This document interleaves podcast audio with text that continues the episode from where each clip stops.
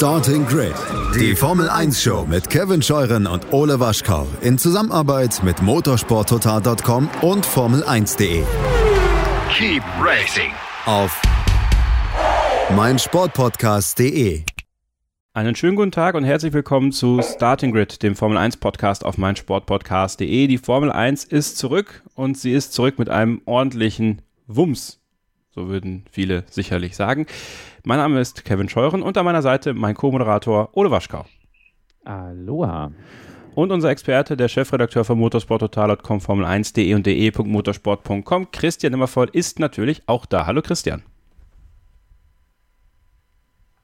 Hallo Kevin, hallo Ole. Sorry, man muss auf die Tasten finden. Ja, ja, das ist die, das ist noch, das ist noch die Aufregung, ne? Dann hast du auch noch ein Video selber gemacht heute. Du warst ja auch eigentlich schon, hast ja alles schon durchanalysiert, aber nett, dass du dir für uns auch noch die Zeit nimmst. Klar, freut mich immer mit euch zu quatschen. Gerade nach so einem Wochenende. Ja, es war ein krasses Wochenende. Also vorher hatten wir ja so ein bisschen die Sorge, ah, wird es überhaupt genug Stories geben, Ole? Ähm, jetzt müssen wir uns überlegen, welche Story fliegt hier aus unserem Podcast heute raus, welche können wir nicht besprechen. Wir versuchen alle zu besprechen, aber es war schon ein sehr, sehr intensives Wochenende. Ja, definitiv. Und ich muss sagen, der elfte Platz von Nicolas Latifi, das ist schon bemerkenswert. Das ist meine Story des Wochenendes. Und ähm, natürlich, äh, ja, das war es eigentlich. Muss man ganz ehrlich sagen, den Rest brauchen wir gar nicht besprechen. Da wir, haben, wir haben da, Entschuldigung, Ole, da haben wir heute schon gelacht drüber in der Redaktion, äh, weil wir gesagt haben, Latifi wird es genau wie Kubica schaffen letztes Jahr, dass ja. er alle Qualifyings verliert, aber wegen des elften Platzes in der WM vor Russell steht. Das, äh, das wäre natürlich die Ironie des äh, Schicksals irgendwie. Nee, es war, war einiges los. Es hatte so ein bisschen 90er-Feeling, wie auch Stefan Ehlen ja schrieb. Äh, irgendwer fuhr vorne weg. Ferrari ist nix und alle fallen aus. Äh, und von daher, ja, ich äh, bin gut angetan. Zum Glück machen wir das nächste Woche nochmal. Ja, also es ist äh, es war, es war schon wild. Wir versuchen das Ganze jetzt mal so aufzuarbeiten, dass es äh, irgendwo am Ende ein Konstrukt ergibt, was für euch Sinn ergibt, was für uns Sinn ergibt und dass wir hoffentlich möglichst alles drin haben. Ähm, beginnen möchte ich aber tatsächlich ganz gerne mit einer Nachricht in eigener Sache. Ähm, und zwar äh, werdet ihr am Freitag bei Sky im ersten freien Training, vielleicht auch im zweiten freien Training, ich hoffe, ähm, mich sehen können und mich hören können. Ja, ich darf dabei sein. Ich äh, wurde eingeladen. Eigentlich ja nach München zu Sky, aber aufgrund der Corona-Bestimmungen äh, geht das nicht. Deswegen werde ich per Skype zugeschaltet. Pech für alle, die F1 TV gucken, da könnt ihr mich dann nicht hören. Ja, das heißt, ich die, werde diesen denkbaren Moment verpassen. Ähm, aber vielleicht werde ich ein Foto machen von dir. Äh, oder du kannst mir das irgendwie schicken. Oder jemand zeichnet es irgendwie illegalerweise auf oder so, damit ich mir ansehen kann, ähm, was du für Expertenmeinungen da äh, abgibst. Ich hoffe natürlich immer noch, du trägst dein äh, Jordan-Shirt. Das wäre sackstark. Und du musst natürlich eigentlich stellvertretend für mich, weil wenn ich schon nicht dabei sein kann, muss es jemand anders machen, die Lanze für Lance. ja, da muss man ja sagen, Sascha hat es ja schon mal geklaut, ne? Letztes Jahr hat er schon mal die Lanze für Lance gebrochen. Natürlich. Ja. Wir sind halt, wir sind halt der Influencer, Formel 1 Influencer Podcast schlechthin. Ich freue mich. Und unbedingt, unbedingt die richtigen Portale erwähnen, Kevin. also rtl.de, automotorsport.de. Nein, ich freue mich drauf. Äh, ich freue mich sehr über die Einladung und hoffe, dass das gut wird. Ähm, hoffe, dass die Internetleitung hält und dass das funktioniert. Und äh, ja, schaut dann gerne rein. Im ersten freien Training auf jeden Fall. Im zweiten freien Training gucken wir da mal. Aber irgendwann dann hoffentlich auch mal vor Ort. Jetzt kommen wir zur Formel 1 und wir beginnen mit der äh, Causa Ferrari und Vettel Christian. Und da möchte ich ganz gerne, wir haben ja für euch die Möglichkeit eingerichtet, dass ihr uns WhatsApp-Sprachnachrichten schicken könnt, einen Landsmann von dir einspielen, der sich mal um Vettel und Binotto so seine Gedanken gemacht hat. Da hören wir jetzt mal rein. Ich glaube, dass der Binotto am Ende vom Jahr ziemlich sicher ausgekaut wird. Also ähm, nicht mehr Ferrari-Teamchef sein wird nach dem Jahr. Ähm, finde das ganze Schauspiel gerade sehr ähm, interessant mit anzusehen. Also was ja, Ferrari da treibt, das ist schon ja, ein Wahnsinn und ähm, irgendwie kein Wunder, dass die irgendwie nichts hinkriegen. Deshalb, wenn man das alles so mitkriegt, also die haben jetzt wochenlang, monatelang behauptet, ja, der Vettel wollte eine längere Vertragslaufzeit und dann wollte er auf sein Gehalt nicht verzichten. Das haben sie in den Medien gestreut und dann, ja, wegen Corona können wir ihm nicht gehalten. Und ähm, ich weiß gar nicht, was sie alles für Ausreden gehabt haben. Aber im Endeffekt läuft es darauf hinaus, dass sie einfach einen angenehmeren Fahrer neben Seins haben wollten. Ich meine, vielleicht schon auch deshalb, weil der Vettel nachgelassen hat in den letzten Jahren. Ähm, das ist schon nachvollziehbar. Ähm, ja, aber eben das dann auf die Weise mitzuteilen, ähm, ohne irgendwann ein Angebot gemacht zu haben, nicht zu sagen, ja, so und so ist unsere Situation, wie schaut es bei dir aus? Ähm, und dann zu sagen, ja, äh, weiß ich nicht, war eine gute Zeit, aber es passt nicht mehr. Also statt einfach nur abzusagen, im Prinzip ohne irgendwie in ein Gespräch zu treten, so wirkt es zumindest. Und dann das vor allem so ähm, zu verkaufen, als wäre das irgendwie, als hätte der Vettel irgendwie zu hohe Ansprüche gehabt und das abgelehnt. Das, ja, das wirkt schon ziemlich arg. Und ja, was auch noch recht lustig war, ist, dass der, dass der Toto Wolf ähm, gesagt hat, ja, er redet nicht mehr mit dem ähm, Pinotto, weil ähm, ja, der hat das immer so klein geredet mit den, ähm, ja, mit den Motoren, Pfuschereien, Tricksereien letztes Jahr und ja, im Prinzip, das ist so eine falsche Person, deshalb rede ich mit dem nicht mehr. Und vor allem zwischen Binotto und Vettel jetzt da am Ende oder nach dem Rennen ähm, so die Aussagen von Vettel, ähm, er hat halt im Prinzip gesagt, ja, das Auto war richtig, richtig schlecht. Ich habe das kaum auf der Strecke halten können. Und ähm, ja, deshalb ähm, war das Rennen so schlecht und der Binotto hat gesagt, ja, das war nicht das beste Rennen von Vettel. Und ja, ähm, was ich vergessen habe, ja, der Vettel hat ja auch schon dann das klargestellt gehabt, dass der Vertrag eigentlich eh, also dass er da nie ein Wörtchen mitzureden gehabt hat. Also das sind alles Spannungen. Ich glaube, die, die werden sich diese Saison noch sehr viel im Weg stehen. Ich halte es nicht einmal für ausgeschlossen, ja, dass die dass Ferrari und Vettel dieses Jahr in irgendeiner Form noch getrennte Wege gehen. Auf jeden Fall noch viel Chaos vorprogrammiert bei Ferrari. Das ist mal äh, ja, galant auf den Punkt gebracht, Christian. Also dieses ganze Wochenende von Ferrari und Sebastian Vettel, Mattia Binotto und dann die Ironie eigentlich, dass Charles Leclerc auf Platz 2 am Ende rausgekommen ist. Boah, wie kann man das aus äh, aus Ferraris Sicht so akzeptieren, wie das jetzt alles gelaufen ist. Das Ende von Vettel, die, die nicht vorhandene Vertragsverhandlungen. Äh, ja, erzähl mal so ein bisschen, äh, wie du das wahrgenommen hast am Wochenende. Also erstmal, der Hörer hat schon sehr viel Richtiges gesagt, finde ich. Ähm, aus der Ferrari-Sicht war dieses Wochenende, glaube ich, gar nicht so schlecht, weil Binotto hat natürlich nach dem, was Sebastian Vettel am Donnerstag in der Pressekonferenz erzählt hat, ich glaube, das müssen wir nicht wiederholen, das ist bei allen angekommen schon, hat er sehr, sehr schlecht ausgesehen. Ähm, was die Kommunikation dieses Abgangs von Sebastian Vettel betrifft, der ja doch die letzten Jahre der Treiber bei Ferrari war. Also sind wir mal ehrlich, hätten die nur Kimi gehabt, ähm, da wäre nicht viel übrig geblieben an siegen. Ähm, aber jetzt gar nicht so schlecht ausgesehen deswegen, weil Ferrari jetzt sagen kann, ja schaut mal, unsere Entscheidung ist bestätigt. Leclerc ähm, fährt mit einem Auto, das das nicht hergibt, äh, auf dem zweiten Platz, zumindest macht es Maximum möglich, während Sebastian Vettel ähm, sich wirklich wieder einen ganz dummen Fehler geleistet hat ähm, und einfach nicht mit diesem Auto zurechtkommt. Das war übrigens, ich kann allen nur empfehlen, schaut euch die Onboards mal an bei F1 TV im Nachhinein, ähm, wie der mit diesem Auto gekämpft hat. Er hat ja selbst auch gesagt, dass ich mich nur einmal gedreht habe. Das, ich weiß nicht genau das Wording, aber äh, er hätte sich auch öfter drehen können. Das ist echt, also teilweise kämpft er in jeder einzelnen Kurve, vor allem am Kurveneingang. Also ganz, ganz schlimm. Sebastian Vettel kommt mit diesem Auto überhaupt nicht zurecht.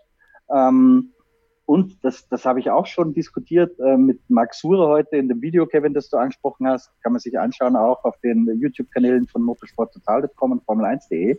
Ich glaube, die Entscheidung und dieses Abservieren von Sebastian Vettel hat zwei Ebenen. Die eine, wie das kommuniziert wurde, ähm, da schaut Ferrari echt ganz, ganz alt aus und ganz schlecht aus, weil da haben sie offensichtlich über Monate hinweg ähm, nicht ganz die Wahrheit erzählt. Äh, Sebastian Vettel auch bewusst ein bisschen schlechter aussehen lassen, weil diese ganzen Geschichten, die da in den italienischen Medien äh, waren, mit Sebastian Vettel verzichtet, im Gegensatz zu Leclerc nicht auf Gehalt und so weiter, das war natürlich von Ferrari gestreut. Ja? Ähm, also das sieht ein Blinder. Ähm, da, damit haben sie sich echt keinen Gefallen getan. Die andere Ebene ist die, kann man das rein sportlich verstehen, dass sie sagen, sie wollen Sebastian Vettel nicht mehr. Und da finde ich schon, dass man das nachvollziehen kann. Sebastian Vettel ist unglaublich teuer, ähm, kassiert, so schätzen wir ähm, und berichten es auch andere Medien, um die 30 Millionen Dollar im Jahr. Ähm, da wird Carlos Sainz deutlich, deutlich billiger geben. Ähm, und, und wenn man sagt, so diese zwei Spitzen, Leclerc, Vettel, das geht erstens eh nicht gut zusammen, wie man letztes Jahr schon gesehen hat. Und zweitens kann Vettel auch sportlich die Erwartungen nicht mehr ganz so erfüllen, dass man dann sagt, lieber Sebastian, ähm, wir entscheiden uns dafür eine andere Richtung. Leclerc ist für uns die Zukunft. Das kann man schon verstehen. Ähm, aber wie gesagt, unglücklich ist die Art und Weise, weil ich glaube, das hätte man auch anders machen können, ohne dass man auf Sebastian Vettel nachtritt. Und so würde ich das durchaus bezeichnen, ohne dass jemand sein Gesicht dabei verliert das war tatsächlich nicht wahnsinnig geschickt gemacht. Wie gesagt, dass man sich von Vettel trennt per se, das, das kann auch ich irgendwo verstehen. Äh, Ole, wir bleiben mal so ein bisschen bei Mattia Binotto, über Sebastian Vettel werden wir im Verlauf der Sendung noch ein bisschen detaillierter sprechen müssen. Ähm, es ist ganz offensichtlich, dass da jetzt etwas so ein bisschen in die Brüche kommt, was auch diese, diese Mauer um Mattia Binotto war. Und nach dem Rennen hat äh, Binotto sehr deutlich bei den deutschen Kollegen von RTL und Sky äh, Sebastian Vettel klar den Fehler zugesprochen, den er gemacht hat. Klar, den hat er gemacht, äh, das ist ja gar keine Frage. Aber in den letzten Jahren, wenn Sebastian Vettel Fehler gemacht hat, da wurde er doch zumeist geschützt und jetzt sehr deutlich gesagt, ja, das war sein Fehler, ähm, darf er nicht machen. Ist schon eine interessante Situation, in die sich Mattia Binotto jetzt auch begibt. Ne? Das kann jetzt einerseits äh, Chance und Risiko für ihn sein. Die Chance, jetzt ein bisschen härter zu wirken, sage ich mal, dass man wirklich ein bisschen mehr durchgreift oder das Risiko, wie ein Waschlappen zu wirken, der so ein bisschen ausgewrungen ist. Ja, aber letztendlich hat er ja recht. Also, das war ja ganz klar äh, Vettels Fehler. Er hat, glaube ich, auch gesagt, das war jetzt nicht das beste Rennen von Sebastian, was ja auch stimmt. Und gerade natürlich unter dem Hintergrund, dass es in der Situation noch unnötiger ist als ohnehin schon. Also wäre er in Führerlegen, hätte er das in Führerlegen gemacht, wäre es auch ärgerlich. Aber dann wäre er vielleicht unter Druck gewesen von Hamilton oder was weiß ich was. Klar, klingt jetzt für alle utopisch, ich weiß, aber nur mal angenommen. Aber äh, so weit hinten und dann auch wirklich so dumm. Also, das ist schon, ist schon schwierig. Und naja, letztendlich ist er, ist Sebastian sowieso ja 2021 nicht mehr da. Also stellt sich so ein bisschen die Frage, warum er da nach, weil es das wiederholte Mal war, warum Binotto da jetzt sagen sollte, ja, komm, lass ihn mal, so nach dem Motto. Ähm, das äh, ist die Frage und das finde ich, find, ich das schon gerechtfertigt, dass Binotto äh, das so formuliert. Klar, Sepp hat auch gesagt, er hat überhaupt kein Vertrauen ins Auto und wir haben ja auch Onboards gesehen, wo das deutlich wurde. Aber ja, ich glaube, es ist vielleicht ganz gut, dass Binotto das macht. Es bringt, ändert zwar jetzt auch nichts mehr, aber es ist, glaube ich, schon ganz sinnvoll. Vielleicht auch dann natürlich, um diese Entscheidung zu rechtfertigen und auch seinen Job zu behalten. Wenn man jetzt davon ausgeht, und diese Geschichten häufen sich ja, dass äh, man bereits im Dezember mit Carlos Sainz Kontakt aufgenommen haben soll. Das geht ja in so eine Entwicklungsphase rein, auch noch des Autos. Dann hat man es vorgestellt im Februar. Und das Auto scheint Charles Leclerc ja deutlich besser zu liegen als Sebastian Vettel. Also kann man davon ausgehen, Ole, so rein spekulativ, dass das ein Auto ist für Charles Leclerc und Sebastian Vettel jetzt äh, sich irgendwie durch die Saison schlingern muss? Glaube schon. Also Leclerc ist die Nummer eins und ich glaube, der wird dann auch in die Entwicklung des Autos mehr eingezogen, einbezogen worden sein als Sebastian, wo man sicher dann wohl doch relativ früh klar war, ah, das, äh, das geht hier zu Ende. Und deswegen hat man wahrscheinlich dann nicht auf Vettel gehört. Er hatte ja letzte, letztes Jahr schon Probleme mit dem Auto. Dieses Jahr wohl noch mehr. Dafür kommt Charles Leclerc ja, wie wir im Rennen gesehen haben, doch ganz gut zurecht. eigentlich wollte ich gar nicht über Ferrari reden in diesem Podcast, weil die zum, zumindest nach dem Qualifying und auch in den ersten Runden äh, des Rennens war die Leistung ja absolut desolat. Ähm, und die Geschichten haben andere geschrieben, aber dann wird halt Leclerc äh, ironischerweise muss man sagen, Zweiter, was halt, ja. hättest du mir das vor dem Wochenende gesagt, hätte ich das niemals unterschrieben. Und das ist auch schon sehr interessant. Äh, und das war ein sehr gutes, konzentriertes Rennen von Leclerc, der aus relativ wenig Möglichkeiten relativ viel gemacht hat, im Gegensatz eben zu Vettel. Und das spricht, glaube ich, schon dafür, dass das ein Auto für Leclerc ist. Christian. Ferrari ist, Kevin, fünfte Kraft kurz anknüpfend da, was Ole sagt. Für mich sind die fünfte Kraft hinter McLaren und Racing Point. Mhm. Bei, bei, dieser Fahrerpaarung, äh, Hamilton-Vettel, äh, Hamilton-Vettel, Leclerc-Vettel, ähm, die hat sehr hohe Qualität, auch wenn Sebastian sicher gerade nicht in der Blüte seiner Karriere steckt momentan. Aber trotzdem haben die mit die beste Fahrerpaarung, das glaube ich schon. Ähm, und wenn man sich dann anschaut, dass äh, Racing Point mit Stroll und Perez mindestens auf Ferrari-Niveau fährt momentan und McLaren mit zugegeben auch sehr guten Fahrern, aber ich glaube, dass die Ferrari-Paarung doch noch ein Tick besser ist, ähm, dann glaube ich, dass Ferrari rein vom Auto her momentan tatsächlich fünfte Kraft ist. Und das ein Weichen her, dass Ferrari so weit zurücklag. Aber ich muss sagen, ich finde es schön, dass Ferrari endlich mal wieder gegen McLaren und Jordan kämpft. Das ist so ein bisschen wie 1999. das, das, gefällt mir. Das ist wie in, den guten, wie in der guten alten Zeit. Nur, dass Ferrari halt sich schwer tut, den McLaren und den Racing Point zu überholen. Aber ich meine, das sind auch schnelle Autos, das muss man halt erstmal schaffen.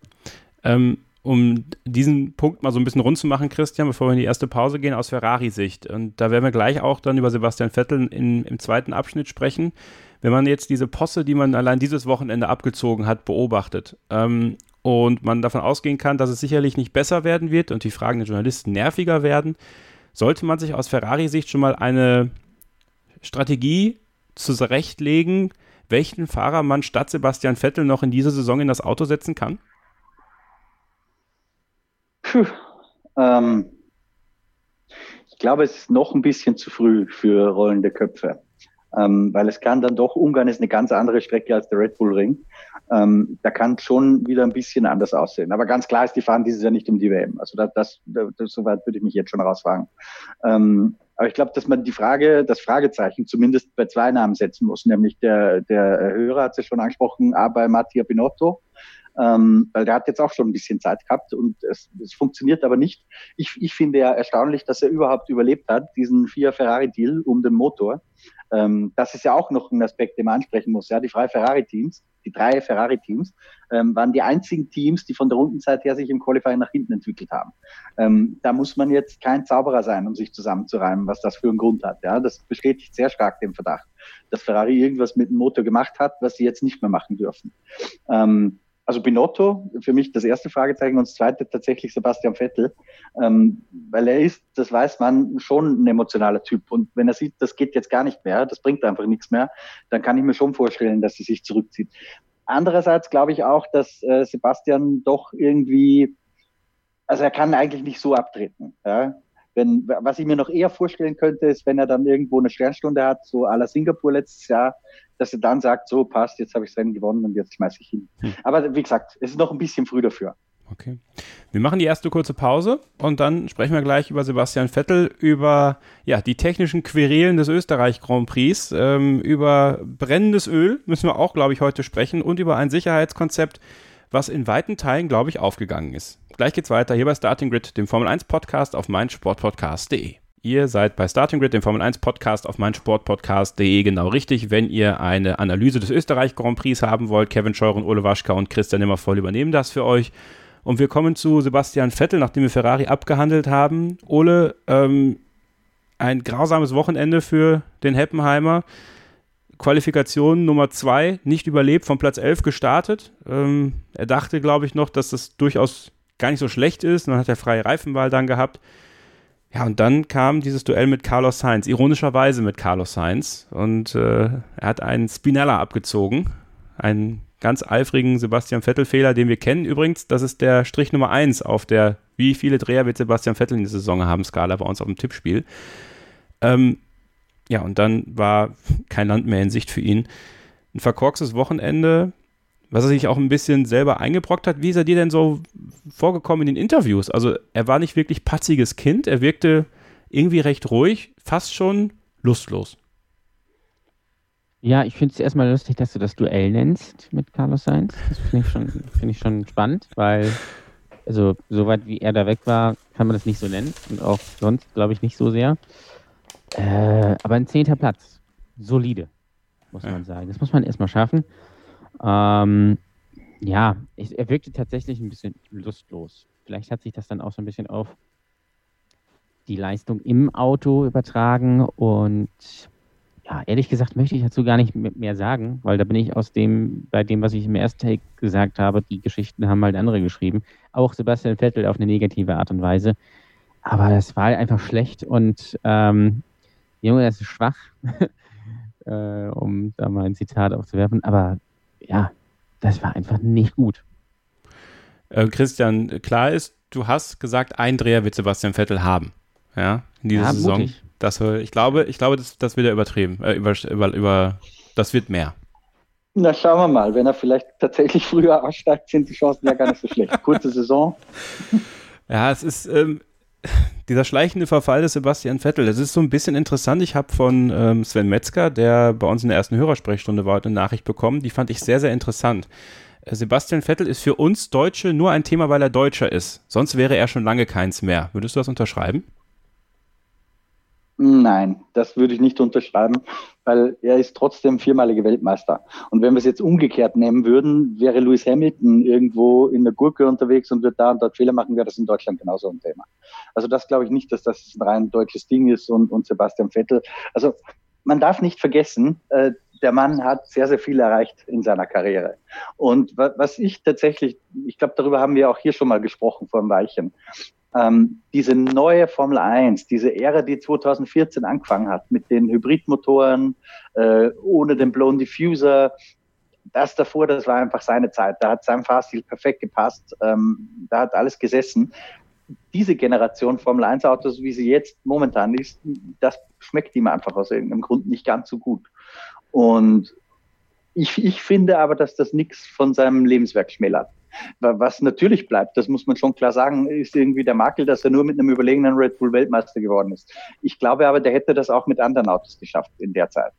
Ähm, aber klar, jetzt gerade kommt er nicht damit zurecht und immer wieder für mich ist der Paradevergleich, wie sich ähm, ein veränderndes Reglement oder sich verändernde Autos auswirken können, ist immer Heidfeld-Kubica, wo von, von 2006 bis 2008 sich das auch ziemlich gedreht hat zwischen den beiden. Da hat ja auch Nick Heidfeld eigentlich die Oberhand gehabt. Ähm, dann gab es ein paar Veränderungen und plötzlich war Kubica derjenige, der da viel besser damit zurechtkam. Und ich glaube, dass sowas ähnliches mit Sebastian Vettel passiert ist. Dem liegt einfach diese Formel 1 nicht so. Und ich glaube auch, dass bei ihm was im Kopf dazu kommt, weil er von Anfang an eine sehr, sehr ablehnende Haltung gegen diese Hybridmotoren eingenommen hat. Wir, wir erinnern uns noch, hatten wir Ja. Letzte Woche, glaube ich, auch gerade, äh, als er gesagt hat, eine, eine Batterie gehört in die Fernbedienung, aber nicht in ein Formel 1 Auto. Ja. Ähm, wobei natürlich ein Formel 1 Auto immer eine Batterie hat, aber gut. ähm, Tja, das, das ist meine Analyse davon. Aber wie gesagt, ich finde nicht, dass das sein, sein Lebenswerk schmälert. Soweit würde ich nicht gehen. Das sollte man nicht vergessen, dass er auch sehr, sehr viel Erfolg gehabt hat und dass er auch gegen einen Mark Webber, ähm, der wahrlich kein Nasenbohrer war, dass er in einem Toro Rosso in Monza gewonnen hat, ähm, dass er die Formel BMW zu Tode gesiegt hat wie kein anderer. Also der, der kann schon Auto fahren. Aber irgendwas mit dieser neuen Formel 1 passt ihm halt nicht ganz so. Okay, dann lassen wir Sebastian Vettel hinter uns und möchte gerne was aufgreifen, Christian, was du im ersten Take gesagt hast, die Ferrari bemotorten Teams sozusagen. Ähm, alle drei, Alpha, Haas und Ferrari, haben extrem Federn gelassen in der Qualifikation und haben extrem auch, habe ich das zumindest das Gefühl, an Leistung verloren. Das, wie du es auch richtig gesagt hast, befächert natürlich die Theorie, dass äh, bis zu Ferraris Ende des Beschisses sozusagen äh, die Motoren wunderbar waren. Da war ja auch der Haas im Qualifying richtig stark. Alpha war auch nicht so schlecht im Qualifying, ähm, dass das jetzt ja, nach hinten losgegangen ist. Und dann muss man hinterfragen, haben diese Teams dann aerodynamisch was gemacht? Und da möchte ich ganz gerne bei Haas und Alpha wirklich ansetzen. Und zu Haas haben wir eine Hörermeinung bekommen per Sprachnachricht und äh, die würde ich gerne mal einspielen jetzt. Ich würde gerne mal meine Meinung zum Haas-Team äußern. Jetzt, wo Punkt, Punkte möglich gewesen wären, Alpha hat einen Punkt geholt, Williams fast. Das wird Haas wahrscheinlich nie wieder aufholen. Das Auto ist langsam. Letztes Jahr das Auto war wenigstens im Qualifying noch schnell.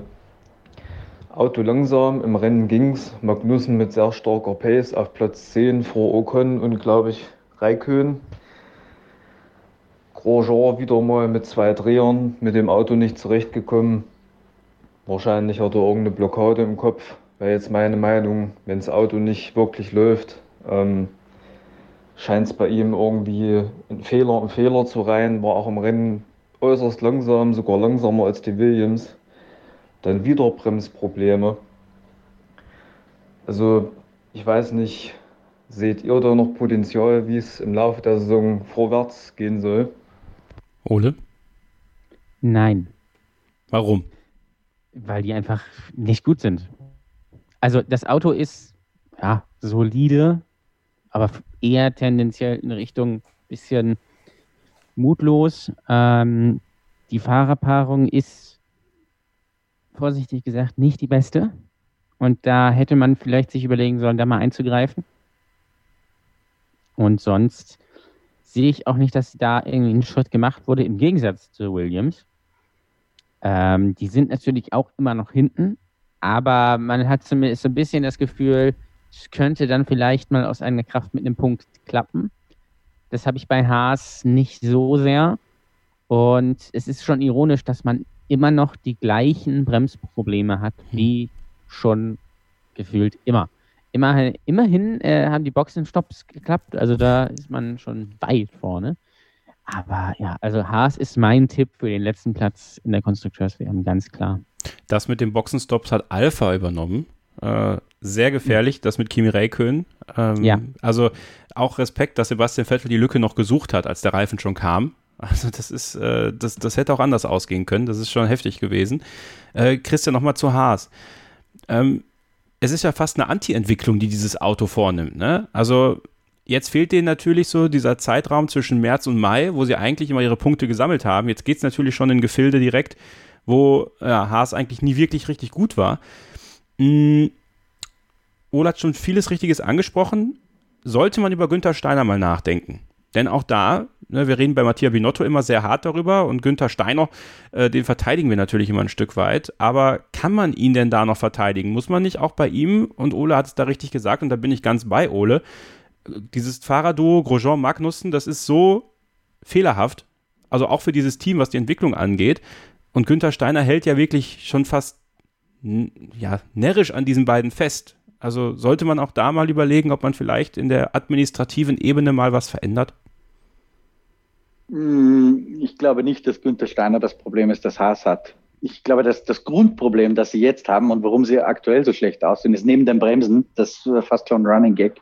Ein österreichischer Politiker, den, den ich sehr schätze, hat mal gesagt, äh, man reitet ein totes Pferd. Das ist irgendwie so wie bei Haas mit den Bremsen. Und totes Pferd reiten ist noch äh, was anderes, weil die toten Pferde des Ferrari-Motors, ähm, die spielen eine ganz große Rolle, glaube ich. Ähm, so wie Williams am Anfang der Hybrid-Ära durch den Mercedes-Motor nach vorne gespielt wurde, das hat auch nicht viel mit dem Chassis zu tun gehabt, meiner Meinung nach.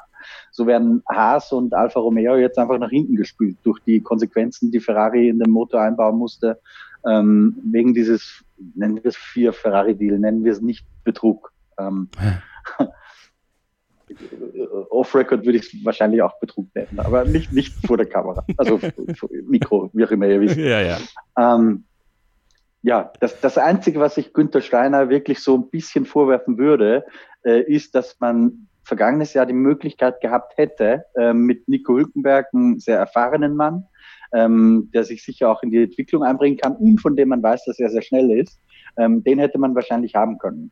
Und das, das ist letztendlich schon, glaube ich, die Entscheidung von Günther Steiner, sicher gemeinsam mit Clean Haas gewesen. Ansonsten kannst du halt auch nur mit den Mitteln arbeiten, die du hast. Aber Hülkenberg, glaube ich echt, dass eine gute Wahl für Haas gewesen wäre, vor allem auch, wenn man jetzt sieht, wie schwer sich Ocon gegen Daniel Ricciardo tut. Ja. Also Nico Hülkenberg hat wirklich gegen alle seine Teamkollegen recht gut ausgesehen. Und die waren teilweise, das hat sich manchmal auch erst nachher herausgestellt, aber die waren teilweise echt schnell. Und von daher, das, das war eine vertane Chance. Äh, Da muss man auch. Ich glaube aber auch nicht, nur, nur um das noch zu vervollständigen, Ja. ich glaube auch nicht, dass Nico Hülkenberg da jetzt auf Platz äh, 7, 8 im Qualifying fahren würde, ja. Aber, aber ein bisschen besser aussehen wird vielleicht schon. Bei dieser Hülkenberg-Story würde ich echt gerne nochmal nachhaken, denn Günther Steiner hat ja bei uns im Podcast damals klar zugegeben, dass man redet, Christian, oder? Also, das hat er doch gesagt. Wir, wir sprechen. Und Bei Sky, ein paar Tage später, hat aber Peter Hallenacke gesagt, der heute hoffentlich noch in die Sendung dazukommt, äh, wir haben eigentlich gar nicht geredet. Also, irgendwer muss seine Story nochmal klar bekommen. Also das, das würde mich schon interessieren. Äh, Alfa Romeo, ähm, Wolfgang Amadeus Giovinazzi ist äh, auf 9 gefahren, zwei Punkte eingesammelt. Ähm, eigentlich völlig, äh, völlig verrückt. Also ich meine, man muss zugegebenermaßen sagen, Charles Leclerc ist auf 2 gefahren und Giovinazzi ist auf 9 gefahren, weil er vor 12 Leute ausgeschieden sind. Ja, sonst wäre das wahrscheinlich nicht wirklich passiert. Trotzdem, Ole, zwei Punkte für Alpha. Das ist, äh, das ist gut für die. Ich glaube, das ist sehr viel wert dieses Jahr tatsächlich, weil ja, ich glaube auch für Alpha, also Romeo, wird es schwierig werden dieses Jahr und ähm, auch vor allem natürlich aufgrund des Ferrari-Motors. Aber äh, das war ein sehr gutes Rennen von Antonio Giovinazzi. Natürlich sind viele ausgefallen. Das war, hatte, wie gesagt, so ein bisschen 80er, 90er Feeling. Das ist ganz klar. Aber trotzdem musste das ja erstmal zu Ende bringen. Ja? Also er hat das Auto ja auch wieder wie ins Bar letztes Jahr irgendwo in die Wand setzen können oder äh, es hätte was anderes passieren können oder was weiß ich was. Also von daher war das schon eine sehr gute Leistung, was sich Alfa Romeo so nicht zugetraut hätte. Und äh, ich glaube, darauf kann er aufbauen. Ähm, das war, war, hat mich, hat mich doch schon so ein bisschen beeindruckt. Ist für mich so ein bisschen untergegangen äh, in dem ganzen Lando, mhm. Leclerc, Bottas Jubel. Ähm, fand ich die Leistung von äh, Antonio Giovinazzi äh, doch ähnlich gut muss man dazu sagen, Christian, für Giovinazzi ist es natürlich eine ganz, ganz wichtige Saison. Ne? Also niemand weiß. Ja, man, er muss natürlich den Platz für Mick Schumacher vorbereiten. Das ist ganz klar. Ja, ist die Frage. Ne? Macht Kimi nochmal weiter? Dann wäre ja. ja ein Platz neben ihm frei, aber er kämpft ja wirklich ums Überleben. Ne? Er hat ja, in, äh, im Interview gesagt, bei F1 Nation, er hatte mal ein DTM-Angebot, das hat er ja damals ausgeschlagen, oder da kam Alpha dann. Ja, und jetzt ist es wirklich so eine Saison, wo er zeigen muss, dass er es kann. Ich finde, das war ein Rennen, wo er es gezeigt hat. Ähm, trotzdem diese Geschichte mit Kimi, Christian, welche Strafe droht Alpha da? Äh, 5000 Dollar, glaube ich, haben sie bekommen. Nur? Gut. Ja, aber das für ein Safe Release auch im, im Rahmen des Üblichen. Also ist ja gut. Gut, das äh, trotzdem, also das war, diese Reaktion von Kimi war auch geil, ne? Er fährt da auf drei Rädern und macht irgendwie so eine wilde Handbewegung noch mit der linken Hand. So, mein, mein, meine ganze rechte Seite ist weg. Ne? Ist einfach alles abgeflogen, also sehr, sehr gefährlich. Ähm, wie hast du Kimi wahrgenommen, Christian? Also, ne, da wird er jetzt, ich glaube, er wird jetzt auch jede Woche die Frage beantworten dürfen, was mit seiner Karriere ist, ob er weitermacht oder nicht. Ähm, wie, wie ist er dir so aufgefallen oder deinen Kollegen vor Ort, Jonathan Noble? Ehrlich gesagt gar nicht, weil meine Kollegen dürfen ja nicht in den Paddock. Also Ach, die ja, haben eigentlich stimmt. nicht mehr Zugang als ich. Ähm, Peter Hardenack hat da vielleicht ein bisschen was gesehen, aber das war vielleicht auch dran. Ähm, das ist schade, weil man von den kleinen Teams ähm, die Roundtables nicht alle regelmäßig immer machen, äh, tatsächlich sehr, sehr wenig hört momentan. Das macht echt einen Unterschied bei so einem Corona-Grand Prix im Vergleich zum anderen Grand Prix. Ähm, deswegen, ich habe von Kimi Räikkönen fast nichts wahrgenommen eigentlich. Ähm, bei ihm, das Einzige, was dafür spricht, dass er vielleicht noch weitermacht, ist, dass ihm, glaube ich, das relativ wurscht ist, äh, solange er Spaß hat am Rennfahren. Die Frage ist, hat er noch Spaß, wenn es jetzt statt äh, zehnten Plätzen 15. sind? äh, bin ich mir nicht ganz sicher. Also irgendwie ist auch bei Kimi, glaube ich, die Zeit mal vorüber. Auch aus, aus Alfa Romeo-Sicht muss man sagen, irgendwann muss man sich überlegen, in die Zukunft zu investieren vielleicht.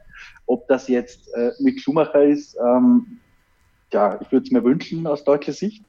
Ähm, aber Mick hat da erstmal noch einen langen Weg für sich in der Formel 2, würde ich sagen. Das stimmt. Äh, wir machen eine kurze Pause und dann kommen wir zum nächsten Motorenlieferanten, Renault, ja, das Werksteam und McLaren. Und auch da sind die Begebenheiten, sie könnten nicht unterschiedlicher sein. Bleibt dran hier bei Starting Grid, dem Formel 1 Podcast auf meinsportpodcast.de. Willkommen zurück bei Starting Grid, dem Formel 1 Podcast auf meinsportpodcast.de. Die Rennanalyse des Österreich Grand Prix, das erste Rennen der Saison 2020, Anfang Juli, der späteste Saisonstart aller Zeiten. Und ähm, ja, ein Renault Fahrer sozusagen ist auf dem Treppchen gewesen. Lando Norris auf Platz 3. Ähm, es war ein sehr, sehr anstrengendes Rennen für ihn, muss man sagen. Äh, er hat auch äh, stark geschwitzt am Ende, er war außer Puste, aber man muss sagen, Ole, diesen dritten Platz hat er sich extrem verdient und man muss auch deutlicherweise sagen, er hat seinen Teamkollegen Carlos Sainz, gut, man kann natürlich darüber reden, es ist klar, dass Carlos Sainz das Team verlässt und man hat immer diese Dynamik innerhalb eines Teams. Ross Braun hat es ja auch in seiner äh, Kolumne, die ihr auf f1.com nachlesen könnt, gesagt. Unweigerlich kommt es dann dazu, dass der andere Fahrer, der bleibt, so ein bisschen mehr bevorzugt wird. Aber das hat er sich erarbeitet. Auch im Duell mit Carlos Sainz hat er sich durchgesetzt. Gegen Sergio Perez hat er sich sehr gut durchgesetzt mit harten Bandagen. er hat endlich gezeigt, dass er auch Zähne zeigen kann. Und das war letztes Jahr das, was ihm auch so ein bisschen ab, abgegangen ist, neben vielen technischen Defekten. Also tolle Geschichte für Lando Norris. Ähm, ja, und wie hast du seine Leistung äh, bewertet am Ende des Tages und auch die von Carlos Sainz? Ja, also erstmal natürlich super, super Leistung von, von Lando. Natürlich nicht nur im Rennen, sondern ja schon im Qualifying. Das, das gehört ja zusammen. Da war er ja schon sehr gut mit P4 und ja, dann hat er einfach ein gutes Rennen gefahren, hat an der, in der Anfangsphase so ein bisschen mithalten können, ist ein bisschen zurückgefahren, fallen, war dann aber immer da und war präsent und hat dann am Ende die Chance genutzt auf den dritten Platz mit einer, mit der schnellsten Rennrunde in der letzten Runde. Äh, und das war insgesamt eine extrem gute Leistung und ich glaube, man, er wird jetzt dieses Jahr auch wirklich zeigen, was er kann. Letztes Jahr hatte er halt dann auch viel Pech. Und da konnte er nicht so richtig zeigen, was in ihm steckt. Ich möchte jetzt Carlos Heinz aber auch nichts absprechen, weil der ist Fünfter geworden, was jetzt auch nicht so schlecht ist. Also ich, das ist ungefähr so auf einem Niveau. Lando war jetzt ein bisschen, ein bisschen äh, besser, aber, aber Carlos war äh, auch, äh, auch ein fantastisches Rennen gefahren, ist Fünfter geworden. Insgesamt McLaren bombenstark. Im, Im Rennen muss man sagen, wovor jeder über Racing Point geredet hat, Racing Point, Racing Point, boah, Perez ist irgendwie Dritter im Training, was weiß ich was. Im Rennen war es dann okay. Aber das ist ja das Schöne an der Formel 1, die äh, äh, Dynamik der Erwartungshaltung ändert sich einfach so schnell, dass man eigentlich Perez das Podium zugetraut hat. Und es sah auch so ein bisschen so aus. Äh, Lance ist ja leider früh ausgefallen. Aber im Rennen hat dann McLaren die alte Stärke gezeigt. Und äh, ja, es ist, es ist halt wie in Brasilien. Ähm, wenn ähm, äh, Lewis Hamilton äh, Alex Albon abschießt, dann fährt ein McLaren aufs Podium. Und äh, mit McLaren ist es halt wie mit pubertierenden Jungs beim Pinkeln. Sie können nur, wenn keiner guckt.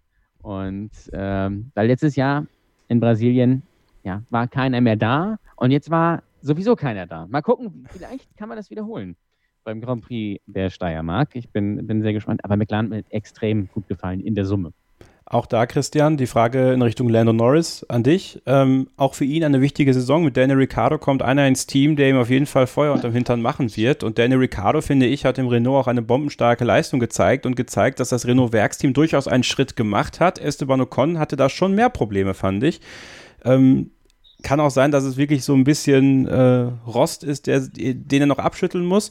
Aber wie gesagt, Danny Ricciardo hat gezeigt, der kann aus dem Renault was rausholen. Der Renault scheint nicht so schlecht zu sein, wie man vielleicht vorher ansehen konnte. Also ich kann mir vorstellen, dass da die Entwicklung schon in Richtung Racing Point und McLaren gehen kann. Also wenn, was die Mittelfeldteams angeht, denn ich glaube, am Ende des Tages wird Ferrari sicherlich doch einen Schritt machen und dann die, die äh, dritte Kraft nach wie vor sein. Ähm, es ist schon, schon entscheidend, dass Lando diese Saison nutzt, um, um ordentlich Werbung für sich zu machen und zu zeigen, so, das ist mein Team, da muss sich Daniel dann erstmal äh, einfügen. Oder glaubst du, das ist gar nicht so ein großes Thema für ihn? Mm, lass mich anders formulieren. Ich glaube nicht, dass der langsamer fahren würde, wenn Ricciardo nicht käme. Also ich, ich glaube, das wird vielleicht ein bisschen überbewertet, aber was natürlich stimmt, ist, es hilft der Dynamik für ihn. Ja, wenn er dieses Jahr richtig eine sackstarke Saison hinlegt und da hat er jetzt echt einen guten Anfang gemacht. Ähm, was ich noch gern sagen würde zu McLaren, ist euch aufgefallen, wie Carlos Sainz äh, aufgepasst hat, als es gegen Leclerc ging mhm, im ja, Duell. Ja. Das, war, das war sehr, sehr auffällig, ja. dass er da echt aufgepasst hat, dass da nichts passiert. Weil stellt euch vor, das erste Rennen nach seinem Ferrari-Vertrag und der schießt Leclerc raus. Ja. Ähm, das wäre natürlich Worst Case gewesen. Äh, das hat man schon gemerkt, dass der da ein bisschen aufpasst. Und Ocon äh, muss man mit Sicherheit die Zeit geben, äh, den Rost abzuschütteln.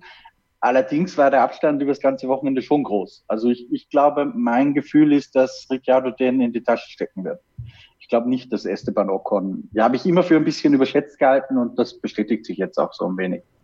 Ich, ich würde ihm gerne noch ein bisschen Zeit geben, weil es ist, glaube ich, tatsächlich so, dass, dass ja, er sich da erstmal eingrooven muss. Aber es war schon interessant zu sehen, äh, was für einen Sprung Daniel Ricciardo in dem Auto gemacht hat. Ich meine, es ist ja auch gut zu sehen, dass das Renault-Team jetzt ein Auto auf die Strecke gesetzt hat, was auch mit dem Motor zu funktionieren scheint, was aerodynamischen Sprung Wobei, gemacht hat. Kevin, Entschuldigung, das, das wollte ich eigentlich vorhin noch sagen, aber da muss ich jetzt direkt rein. Ja. Ich bin wahnsinnig unhöflich, heute unterbreche ich alle. Mach, mach. Aber ähm, wenn, wenn wir reden von Renault und äh, eigentlich gar nicht so schlecht und sieht ja ganz okay aus, ähm, da muss man das schon in die richtigen Relationen setzen. Die hätten letztes Jahr, also wenn man den ursprünglichen X-Jahresplan mal hernimmt, hätten die Ja. letztes Jahr schon Rennen gewinnen sollen. Davon waren sie meilenweit entfernt. Selbst dieses ohnehin schon äh, Nasenbohrer Ziel vom vierten Platz für dieses Werksteam haben sie nicht geschafft letztes Jahr. Jetzt müssten die eigentlich mindestens äh, ganz, ganz nah dran sein an den Top 3, wenn nicht da drin mitfahren. Das heißt, was man jetzt schon sagen kann, ist, die Saison ist eine weitere maßlose Enttäuschung für das Renault-Team.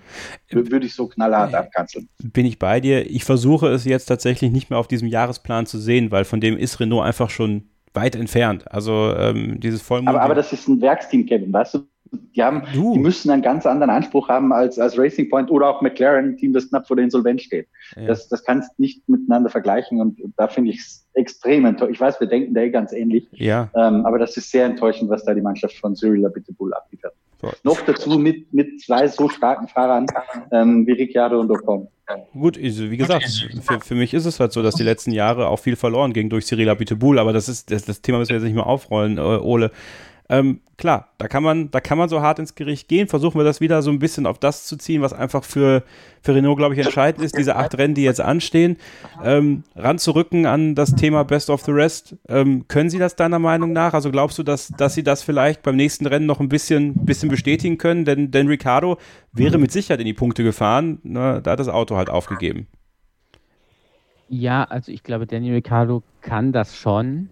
Bin da aber trotzdem bei, bei Christian, dass davor zumindest aktuell Racing Point, McLaren und natürlich auch das andere Mittelfeldteam Ferrari kommt. Dann kommt leider erst Renault, auch wenn das jetzt gut aussah.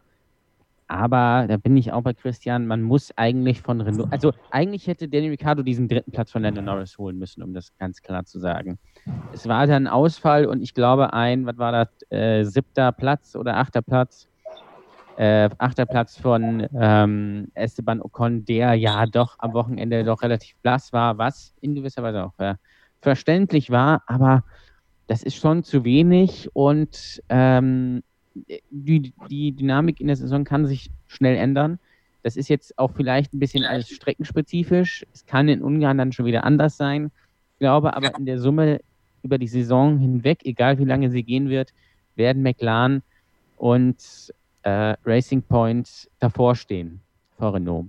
Und das ist halt trotzdem, trotz allem zu wenig. Aber en endlich kommt wahrscheinlich dann ja nächstes Jahr Fernando Alonso wieder und dann wird alles besser.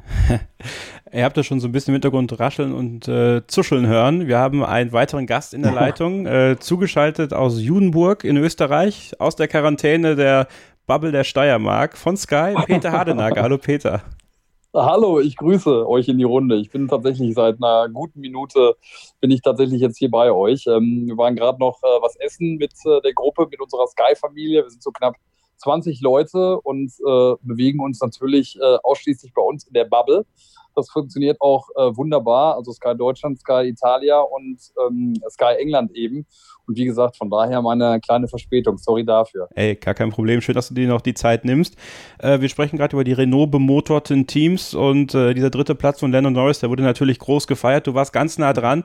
Äh, wie hast du die Emotionen des McLaren-Teams wahrgenommen? Ja, wobei, äh, man muss halt ganz ehrlich sagen, so nah dran ähm, sind wir ja tatsächlich nicht, weil wir ja keinen äh, Zugang haben zur, zur Pitlane. Äh, in dem Fall ähm, haben wir das natürlich dann auch nur über die Monitore gesehen. Ähm, also ich war draußen im Paddock-Bereich und habe natürlich dann nachher ähm, ja das gesehen, was, äh, was sich im Paddock-Bereich zumindest abgespielt äh, hat. Ich habe ja dann auch die Möglichkeit gehabt, äh, mit Andreas Seidel ähm, zu sprechen. Ähm, der hatte mir tatsächlich am, am Freitag noch gesagt, also wenn sie ein Auto in Q3 kriegen, dann wäre er happy. Ähm, und äh, ja, für das Vorhaben, muss man ja sagen, hat es ganz gut geklappt. Natürlich, äh, wenn natürlich auch einiges ähm, ja, in die Karten gespielt hat von, äh, von McLaren, aber ich glaube, ähm, ich habe es jetzt gehört, irgendwie, ich glaube, es ist der, der drittjüngste, äh, äh, der Lando, der es äh, geschafft hat, aufs Podium zu fahren, ähm, aller Zeiten in der Formel 1. Also dazu noch die schnellste Runde, war ein überragender ein überragender Auftritt, finde ich, von, äh, von McLaren. Und mich freut es vor allen Dingen irgendwie auch für, für Andreas Seidel, weil ich, weil ich eh finde, dass er einer der, der sympathischsten äh, noch zu dem ist, äh, die, ähm, die in der Formel 1 ähm, äh, unterwegs sind. Christian, wir kennen die Geschichte rund um die Anteile, die verkauft werden sollen an McLaren. Ähm, du hast das Thema Insolvenz auch ein Stück weit angesprochen. Boxt McLaren über dem eigenen Gewicht noch oder ist man tatsächlich da jetzt auf einem Level, wo du sagst, das ist durchaus beständig, das, das können sie auch halten? Ich glaube, dass man zwei, wiederum zwei Ebenen trennen muss. Das eine ist, äh, McLaren ist eigentlich ein gut aufgestelltes Team finanziell. Ja? Also ich werde gleich erklären, wie ich das meine. Ähm, Im Sinne von, was die flüssiges Geld zur Verfügung haben für die sportliche Entwicklung. Da hat McLaren sicherlich bessere Mittel als zum Beispiel auch Racing Point noch, glaube ich sogar. Ähm, und auf jeden Fall als die Alfa Romeos und Haas dieser Welt. Aber ähm, McLaren hat ja vor Jahren schon einen riesigen Bond aufgelegt. Ja, aber was ist ein Bond? Das ist nichts anderes als eine Anleihe oder wenn man es das ist zwar nicht ganz faktisch korrekt, aber letztendlich ist das ein Riesenkredit. In dieser äh, Corona-Zeit ist jetzt nochmal so ein riesiger Bond dazugekommen von, ich glaube, 150 Millionen Pfund ungefähr. Das heißt, dass das Unternehmen McLaren, die haben ja gerade 1200 Mitarbeiter entlassen. Natürlich nicht nur beim Formel-1-Team, sondern in der gesamten McLaren-Gruppe. Da gehört ja auch McLaren Automotive dazu, der Sportwagenhersteller, und 70 davon vom Formel-1-Team. Also die stehen schon echt unter Druck. Das ist die in der Berichterstattung fast ein bisschen kurz gekommen. Ähm, natürlich geht es da nicht nur um das, wie äh, Lando Norris und Carlos Sainz jetzt auf der Rennstrecke fahren und ob sich da neue Sponsoren finden, ob man schafft, mehr Geld zu bekommen aus diesem Topf der äh, aus diesem Preisgeldtopf für die Konstrukteurs-WM. Es geht auch darum, ob sich die McLaren Sportwagen besser verkaufen. Aber ähm, es hilft natürlich, wenn die jetzt sportlich erfolgreich sind und ich glaube, dass das auch zwingend notwendig ist, ähm, wenn McLaren eine langfristige Zukunft haben möchte. Die ersten äh, Konsequenzen sehen wir möglicherweise ja schon. Die, die Anteilseigner haben nochmal ein bisschen Kapital da reingesteckt. Ähm, und der, der Bau des Windkanals ist zumindest mal vorübergehend auf Eis gelegt. Ähm, das ist natürlich für die Perspektive von McLaren jetzt nicht die prickelste Nachricht, die man, die man haben kann. Ähm, aber momentan für den sportlichen Betrieb glaube ich nicht, dass das unmittelbare Auswirkungen hat. Da sind die, glaube ich, sehr, sehr solide unterwegs. Äh, zu diesem vierten Platz mindestens, den sie vergangenes Jahr hatten. Die Chance lebt auf jeden Fall wenn nicht sogar eine Möglichkeit besteht, vielleicht Ferrari auf falschen Fuß zu erwischen. Aber ich glaube, das, das wird insofern sehr schwierig, weil halt Leclerc einfach ein Ausnahmetalent ist, das in so Rennen wie gestern äh, die Big Points einfach auch holt. Für McLaren, glaube ich, ist es ja auch ganz wichtig gewesen, waren ja auch einer der Teams, die es so vorangetrieben haben, diesen, diesen Budget Cup, äh, äh, diese Budget-Obergrenze runter, runterzudrücken. Ne? Das hat Andreas auch nochmal gesagt, dass, äh, also Andreas Seidel, dass dass da dann auch irgendwann die Chance sein wird, äh, vielleicht auch mal schwarze Zahlen zu schreiben mit der ganzen Geschichte. Christian, weil du es gerade gesagt hast, die, die, äh, der Plan des, äh, des Windkanals, ich glaube, das ist dann schon auch eine Auswirkung der, der, der Finanz finanziellen Probleme, die es gab. Ne? Ich glaube, das wollten sie ja eigentlich schon ein bisschen, ein bisschen vorantreiben. Und ich glaube, das, was ich jetzt gehört habe, ist, dass, dass sie es vor Ende 2022 dann nicht fertiggestellt bekommen. Ne? Ja, genau so ist es. Und das wäre ohne Corona, glaube ich, nicht passiert. Weil da war McLaren eigentlich auf einem sehr guten Weg und dieser, dieser letzte, neueste Bond, der jetzt aufgelegt werden musste, ähm, das ist ganz eindeutig eine Auswirkung dieser, dieser Weltwirtschaftskrise, muss man so sagen. Die ist es ja und die trifft natürlich auch McLaren doppelt, weil sie halt auch die Car Company dabei haben und nicht nur das Formel 1 Team. Das darf man nicht vergessen. Das ist bei Williams ja ganz ähnlich. Das ist ja auch ein börsennotiertes Unternehmen. Da gibt es auch Williams, jetzt fällt mir der Name nicht ein, von, von der Schwesterfirma. Mein Gott, wie peinlich. ähm, Williams Advanced Technologies, glaube ich. Ähm, so, und die, die haben ja die gleichen Themen. Und sind übrigens auch in einer ganz ähnlichen Situation. Auch die haben ja schon, weil eben börsennotiert, mussten die das auch offen kommunizieren, die suchen ja auch einen Investor. Da, da geht es ja nicht drum, dass die jemanden möchten, ähm, der sozusagen in dieses Team einsteigt, wie, wie das Toto Wolf damals getan hat. Da geht es ja nur darum, an frisches Kapital zu kommen, um irgendwie zu überleben. Das ist, warum, warum die Anteile vielleicht verkauft werden. McLaren fährt in diesem Jahr noch mit Renault-Motoren, im nächsten Jahr mit Mercedes-Motoren und deswegen kommen wir nach der nächsten Pause zu Mercedes, zu den Mercedes-bemotorten Teams in Österreich und Valtteri Bottas, der ja offensichtlich ernsthafte Absichten hat, Weltmeister zu werden. Wir sprechen drüber hier bei Starting Grid, dem Formel 1 Podcast auf meinsportpodcast.de nach einer kurzen Pause. Zurück bei Starting Grid, dem Formel 1 Podcast auf meinsportpodcast.de. Kevin Scheuren, Ole Waschkau, Christian Nimmervoll und Peter Hardenacke von Sky. Ein Quartett hier rund um den großen Preis von Österreich. Ähm, ja, wir haben gerade dummerweise die Aufnahme nicht mitlaufen lassen, als wir schon mal so ansatzweise besprochen haben, was wir jetzt besprechen wollen, nämlich äh, Mercedes und ähm, Ola Kelenius und Toto Wolf.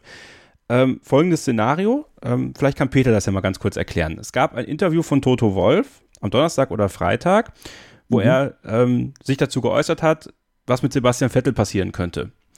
Da hat er und äh, korrigiere mich, wenn, wenn, wenn ich da falsch liege. Also er, er hat durchaus gesagt, äh, wenn, es kann ja durchaus mal sein, dass ein Fahrer von uns keine Lust mehr hat, ich meine, das gab es ja bei Mercedes schon mal und der dann spontan aufhört, dann sollte man äh, über Sebastian reden können. Das klingt für mich jetzt so ganz naiv, schon fast so, als ob er damit theoretisch rechnet, eben vielleicht, weil er gebrandmarkt ist, was das angeht. Nehmen wir mal an, Lewis Hamilton wird zum äh, siebten Mal Weltmeister und sagt dann so, ja, ich möchte jetzt andere Sachen machen, ich höre auf. Dann können wir über Vettel reden. Aber hat er denn Bottas und Hamilton damit quasi, also hat er die dann auch bestätigt im Nachhinein?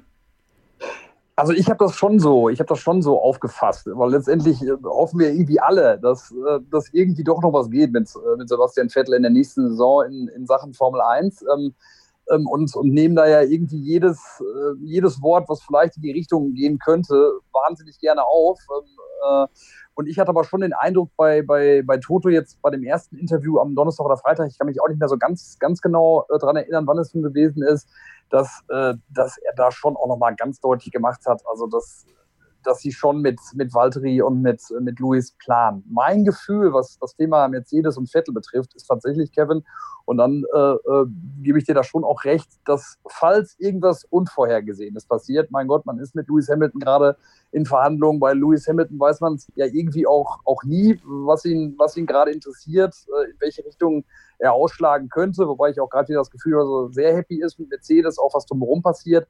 Aber ich habe ich hab einfach nur das Gefühl, dass sie sich Sebastian in irgendeiner Form warm halten, ihm jetzt noch keine Absage geben, dass falls irgendwas Unvorhergesehenes passieren sollte, dass sie dann ganz schnell jemanden hätten, ähm, mit dem sie natürlich auch einen Riesendeal aus deutscher Sicht äh, ähm, dann irgendwo ähm, äh, starten könnten. Also das ist mein Gefühl, was, äh, was, was die Situation rund um Sebastian Vettel und Mercedes äh, angeht. Und ähm, auch aus dem Interview mit Toto habe ich das so für mich, äh, für mich rausgenommen.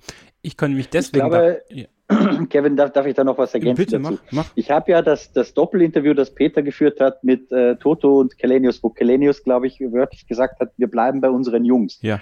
Ähm, ich habe nach dem Rennen dann, äh, dadurch, dass wir ja nicht vor Ort sein können momentan, gibt es die Gelegenheit, dass wir über, über Zoom-Meetings äh, mit den Leuten, die Roundtables machen, habe ich Toto Wolf die Frage gestellt, ähm, auch sehr wörtlich so, dass das schon sehr verbindlich klingt und ihm die, die Möglichkeit gegeben, dazu äh, sich zu äußern. Und er hat eigentlich wieder nur die gleiche Leier runtergeratscht wie vorher. Also er hat das nicht so verbindlich gesagt wie äh, Kelenius, aber genau wie Peter gesagt hat, es geht schon sehr in die Richtung. Und ich glaube, Peter, deine Analyse ist wirklich Nagel auf den Kopf. Ähm, man hält sich halt Möglichkeiten frei. Aber mehr, glaube ich, ist es auch nicht. Und selbst wenn äh, weil Bottas wird einen Teufel tun und dieses Cockpit räumen. Ja, momentan gibt es auch keinen Grund, Bottas rauszuschmeißen, aus irgendeinem Grund.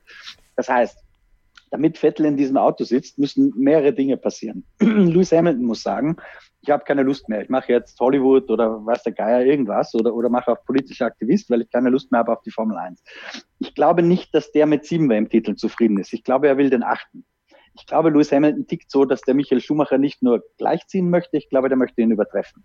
Da hat er auch sehr, sehr gute Chancen, weil die Autos ja nicht komplett, aber doch von, von der Basis her mehr oder weniger eingefroren sind, auch für 2021. Also, dass der jetzt die zwei Titel holt, ähm, da hat er eine außergewöhnlich gute Chance drauf. Selbst wenn Lewis Hamilton den Hut draufschmeißt nach dem siebten Titel Ende dieses Jahres, ähm, steht Mercedes immer noch vor der Wahl, was ist denn besser für uns? Weil da gibt's ja auch noch, Ocon würde ich jetzt da eher auf die Außenseiterposition schieben, aber da gibt's auch noch einen George Russell ähm, der, glaube ich, unglaublich gut Auto fahren kann und das einfach in diesem Williams nicht zeigt. Aber ich, ich glaube, Kubica war besser, als er ausgesehen hat. Und auch Latifi äh, ist wahrscheinlich mit Sicherheit kein künftiger Weltmeister, aber auch besser, als er aussieht. Und die Frage ist nur, würde man dann Russell in dieses Auto reinsetzen und doch ein bisschen Risiko gehen? Ähm, aber es ist kein Selbstläufer, selbst wenn äh, Lewis Hamilton aufhört, dass Sebastian Vettel da, also Mercedes hat Möglichkeiten. Und da würden sich auch ganz andere Möglichkeiten noch ergeben, glaube ich, wie der Fahrer rausholen kannst aus Verträgen. Wenn, wenn Mercedes ruft, glaube ich, geht da sehr, sehr viel. Aber, Freunde, mein großer Punkt war ja da eigentlich die äh, Chemie zwischen Ola Kelenius und Toto Wolf, weil Ola Kelenius sehr robust gesagt hat, wir bleiben bei den Jungs und damit ja so ein bisschen auch, das war zumindest mein Eindruck. Ähm, Peter, da kannst du mich gerne, weil du hast mit den beiden ja gesprochen, du hast sie erlebt, auch wenn das mit Gesichtsmasken immer so eine Sache ist, ne? Äh, da wirklich Emotionen rauszulesen. Das stimmt, ja. Das ist ultra schwer. Also, ähm, also Total ich habe immer das Gefühl, dass die beiden wirklich nicht grün miteinander sind. Das ist ja auch so ein bisschen, äh, bisschen das, das, das gängige Gerücht, dass, dass da auch die, die Ideologie ein bisschen unterschiedlich ist. Und das ist mal wieder so ein Beispiel dafür, wo ich sage, dass äh, sag ich mal, Kelenius jetzt nicht unbedingt Toto Wolf damit den Rücken stärkt und Toto Wolf ja dann, wie Christian das gesagt hat, beim Roundtable nach dem Rennen quasi wieder seine Leier abzieht und nicht so deutlich sagt, äh, wir bleiben bei den Jungs. Also so richtig äh, Friede, Freude, Eierkuchen ist es zwischen den beiden meiner Meinung nach nicht. Ist tatsächlich ganz schwierig ähm, rauszuerkennen, weil das auch wirklich eins eins der Dinge äh, gewesen ist, die einem aufgefallen sind im Vergleich zu den sonstigen Rennen. Ähm, vor allen Dingen auch ähm, ja, eben vor Corona, dass, dass äh, durch dieses Maskentragen alles anders ist. Äh, da ist es echt schwierig rauszulesen, ähm, wer mit wem gut kann, weil doch irgendwie alle so ein Stück weit gehemmt sind und äh, alle irgendwie auch angestrengt sind äh, von, von den Masken, die man im Gesicht hat. Was ich aber bestätigen kann, ist auf jeden Fall, dass es jetzt keinen großen Austausch zwischen den beiden äh, gab. Das war relativ clean, äh, um es mal so zu sagen. Ähm, äh, wir haben uns natürlich äh, gefreut, dass wir die Möglichkeit hatten, mit beiden zu, zu sprechen. Das war sogar noch kurz in Gefahr, weil Ola Kalenius äh, dann auch noch Termine hatte und der erste Termin dann abgesagt wurde, das Interview dann nochmal weiter nach hinten äh, geschoben wurde. Und es ist dann am Ende sehr ähm, professionell, auf eine Art äh, freundlich, aber auch sehr distanziert ähm, ähm, abgelaufen. Ich habe die beiden dann jetzt auch in der Konstellation und Ola Kalenius überhaupt zum, zum ersten Mal dann auch gesehen. Aber mir fällt schwer, da jetzt zu sagen, wie es zwischen den beiden wirklich, wirklich aussieht. Ähm, ich glaube, dass es für Mercedes wichtig war, dass, dass es das Bild gab, die beiden zusammen, ähm, äh, ähm, jetzt bei uns und dann auch bei RTL. Ich weiß nicht, wo sie, wo sie noch gesprochen haben. Aber ich, das, ist, das fällt mir echt schwer zu sagen, wie, wie die Situation zwischen den beiden war, weil das auch, wie gesagt, nochmal durch, durch diese Masken ähm, auch wirklich erschwert wird. Christian, war Ola Kelenius vor allem auch da, um einen Deal mit Chase Carey zu machen, um zu fixieren, dass Mercedes auch weiterhin Teil der Formel 1 bleibt? Ich glaube, der hatte viele Gründe, in Spielberg zu sein. Der, der eine, den du erwähnst, es geht um die Zukunft des Daimler-Konzerns in der Formel 1 und um die Verlängerung des Concord Agreements. Ähm, der zweite Punkt ist sicher, dass man möglicherweise auch bei den Fahrern schon mal fühlt, äh, wie es aussieht für nächstes Jahr. Aber ich glaube, der wichtigste Grund ist, dass äh, Ola Kalenius und Toto Wolf so einiges zu klären haben. Mhm. Weil die wissen ja noch nicht, ob die weitermachen. Wir reden immer nur von Lewis Hamilton, aber auch Toto Wolfs Vertrag als Teamchef läuft ja aus. Er ist Shareholder bei diesem Team und ich glaube nach wie vor nicht, dass das ähm, so gesichert ist, dass man gemeinsam weitermacht, wie man uns das verkaufen möchte. Also ich glaube, dass da mit sehr harten Bandagen verhandelt wird zwischen den beiden.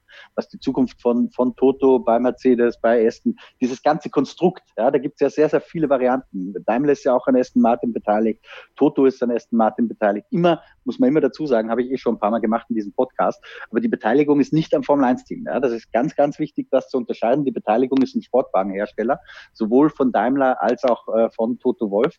Und da, da gibt es mit Sicherheit Redebedarf, weil das sind nicht Dinge, die du einfach so mit einem Telefonat klärst. Okay. Auch wie werden die Anteile bewertet? Sollte Toto Wolf bei Mercedes aussteigen? Wie bewertet man die Anteile? Bewertet man die so, wie man die von Niki Lauda bewertet hat? Bewertet man die anders? Also da, da gibt es unendlich viele Themen zu klären und ich glaube, dass das der Hauptgrund war, warum Ola Kalenius in Spielberg war. Okay, dann lassen wir das Administrative hinter uns und kommen zu dem, was auf der Strecke wichtig ist, nämlich den äh, Sieg von Valtteri Bottas und dieses Wahnsinnswochenende, Ole, von Valtteri Bottas, der, wie ich finde, auf mehreren Ebenen klargemacht hat, er will Weltmeister werden. Also das war erstmal, und äh, da möchte ich ganz gerne jemanden aus der Starting Grid Facebook-Gruppe zitieren, da muss ich nur gerade den richtigen suchen, von Lukas. Er war total entspannt und trotzdem fokussiert. Diesen Eindruck hatte ich auch. Er war immer on point hatte alles im Griff, das ganze Wochenende solider Start, Zielsieg. Und man muss sagen, äh, diese Mindgames, die er jetzt anfängt, gegen Lewis Hamilton zu spielen, ob gewollt oder ungewollt, ähm, das könnte sehr interessant werden. Definitiv. Vielleicht hat er doch mal bei Nico angerufen und hat sich ja. ein paar Tipps geholt. Das kann gut sein. Äh, ich muss ganz ehrlich sagen, ähm, für mich ganz klar Valtteri Bottas Fahrer des Rennens und auch des Wochenendes. Ähm, ich habe auch in der äh, in unserer Starting äh, Facebook-Gruppe gefragt und auch auf unserem Twitter-Account gefragt, wer war der Fahrer des Rennens? Habe ich kurz nach dem Rennen gemacht. Da haben natürlich die meisten gesagt Lando Norris, aber für mich war es ganz klar Valtteri Bottas, der Lewis Hamilton auf der Strecke ähm, geschlagen hat. Er hat die Pole geholt. Ähm, zwar knapp, aber hat die Pole geholt. Klar, Lewis Hamilton ist dann von fünf gestartet, musste sich erstmal in den Anfangsrunden bisschen durchs Feld wursteln. Das war jetzt aber nicht so das Riesenproblem. Und dann hing äh, Lewis halt das ganze Rennen hinter Valtteri und der hat das Rennen kontrolliert und äh, wie eigentlich Nico in seinen besten Zeiten äh, dominiert und nach Hause gefahren. Und ich würde sagen, da war Lewis komplett chancenlos. Auch natürlich aufgrund der technischen Probleme, aber die galten ja für beide Fahrzeuge. Und deswegen hat das Valtteri gemacht. Und es ist natürlich das erste Rennen. Und wir haben auch letztes Jahr nach dem ersten Rennen gesagt, ja, Valtteri ist jetzt auf jeden Fall WM-Kandidat. Da war, damals war es ja Bottas 3.0, jetzt ist es 4.0. Es geht in die vierte Staffel. Er ist so ein bisschen wie ein Charakter bei Dark. Man weiß nicht, welche Version gerade vor äh, einem steht. Aber wenn, wenn er das so, so wie jetzt an diesem Wochenende weiterfährt, dann hat er auch die Chance auf den WM-Titel. Wenn er natürlich wieder einbricht und Lewis wieder dann anfängt, alles im Grund und Boden zu fahren, dann natürlich nicht. Aber wenn er das so macht und so abgeklärt macht und vielleicht das eine andere oder andere Psychospielchen auspackt und auch mental stark ist, dann hat er die Chance.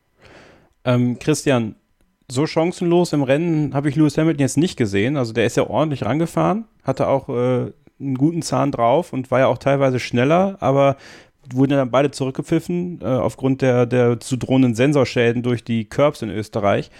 Trotzdem kann man auch sagen, hat Mercedes sich bei der Strategie ein bisschen verzockt. Vorletzte Safety-Car-Phase, Mike Radkamp spricht das an. Äh, hätte man da, ähnlich wie Racing Point, reagieren müssen, während äh, Red Bull und Ferrari da nochmal auf Reifenwechsel gegangen sind? Hm, ich weiß nicht, ob das so viel geändert hätte am, am Ergebnis letzten Endes.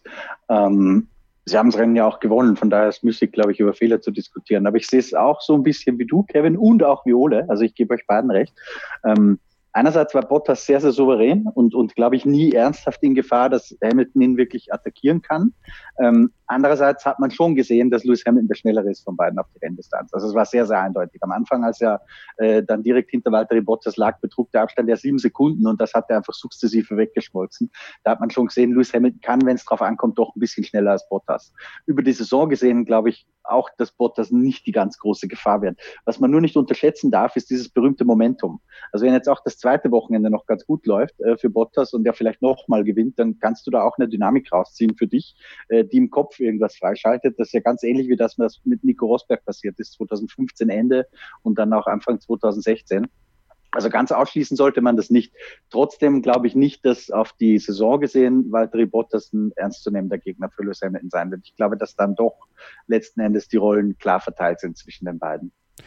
So, und dann die Frage, ich, Ja, Peter, bitte. Die Frage, die, Frage die, äh, die ich mir noch stelle dabei ist, ob Lewis Hamilton wirklich gerade zu 100 Prozent den Fokus auch hat auf, mhm. äh, auf die Formel 1. Äh, das, das habe ich mir nur gedacht. Auch bei, bei, bei all den Thematiken, die er gerade anschiebt, ähm, äh, in Richtung Diversity und ähm, äh, gegen den Rassismus, äh, wo er sich ja sehr, sehr aktiv zeigt, ähm, äh, da glaube ich auch viel im, im, Hintergrund agiert und viele Telefonate führt und viel organisiert und macht und tut, frage ich mich gerade, ob, ob, ob vielleicht bei ihm gerade so ein bisschen äh, der Fokus vielleicht zu 100 Prozent da ist bei der Formel 1. Ich meine, ich glaube, früher war es ja dann öfter mal so, dass äh, äh, wenn, wenn eine Saison gestartet ist, ähm, äh, dass er da vielleicht noch ein bisschen, ein bisschen gebraucht hat, um reinzukommen, weil er, weil er viel auf, auf Partys war und viel unterwegs war. Aber ich glaube jetzt, dass es, dass es doch andere Thematiken sind. Und äh, das ist nur meine Frage gewesen, ob der, ob der Fokus schon wieder so bei 100 Prozent äh, da ist, äh, wie er es braucht, um, um dann auch wieder so, so dominant auftreten zu können. Ist eine Geschichtlich spricht das für ihn. Ne? Ähm, früher hat er halt Party gemacht irgendwo, äh, quasi Aha. rund um die Uhr und ist dann äh, am Mittwoch oder Donnerstag hingeflogen und hat es auch auf die Reihe bekommen.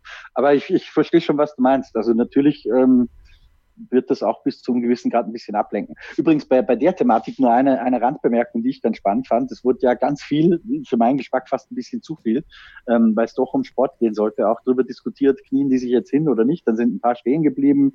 Ähm, will ich jetzt gar nicht groß erläutern, was da passiert ist. Ähm, einer ist noch ausgeschert aus der Menge, nämlich alle haben diese End Racism äh, T-Shirts getragen, nur Lewis Hamilton, eins mit Black Lives Matter. Fand ich auch ganz interessant. Ja. Mhm. Oh, gute Beobachtung, ja. Mhm.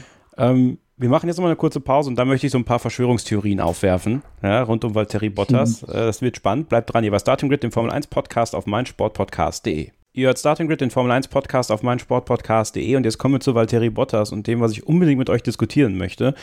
Ähm, es kann antworten, wer will. Ich stelle mal zwei Thesen auf. Ähm, und das bezieht sich natürlich darauf, dass Valtteri Bottas Weltmeister werden will.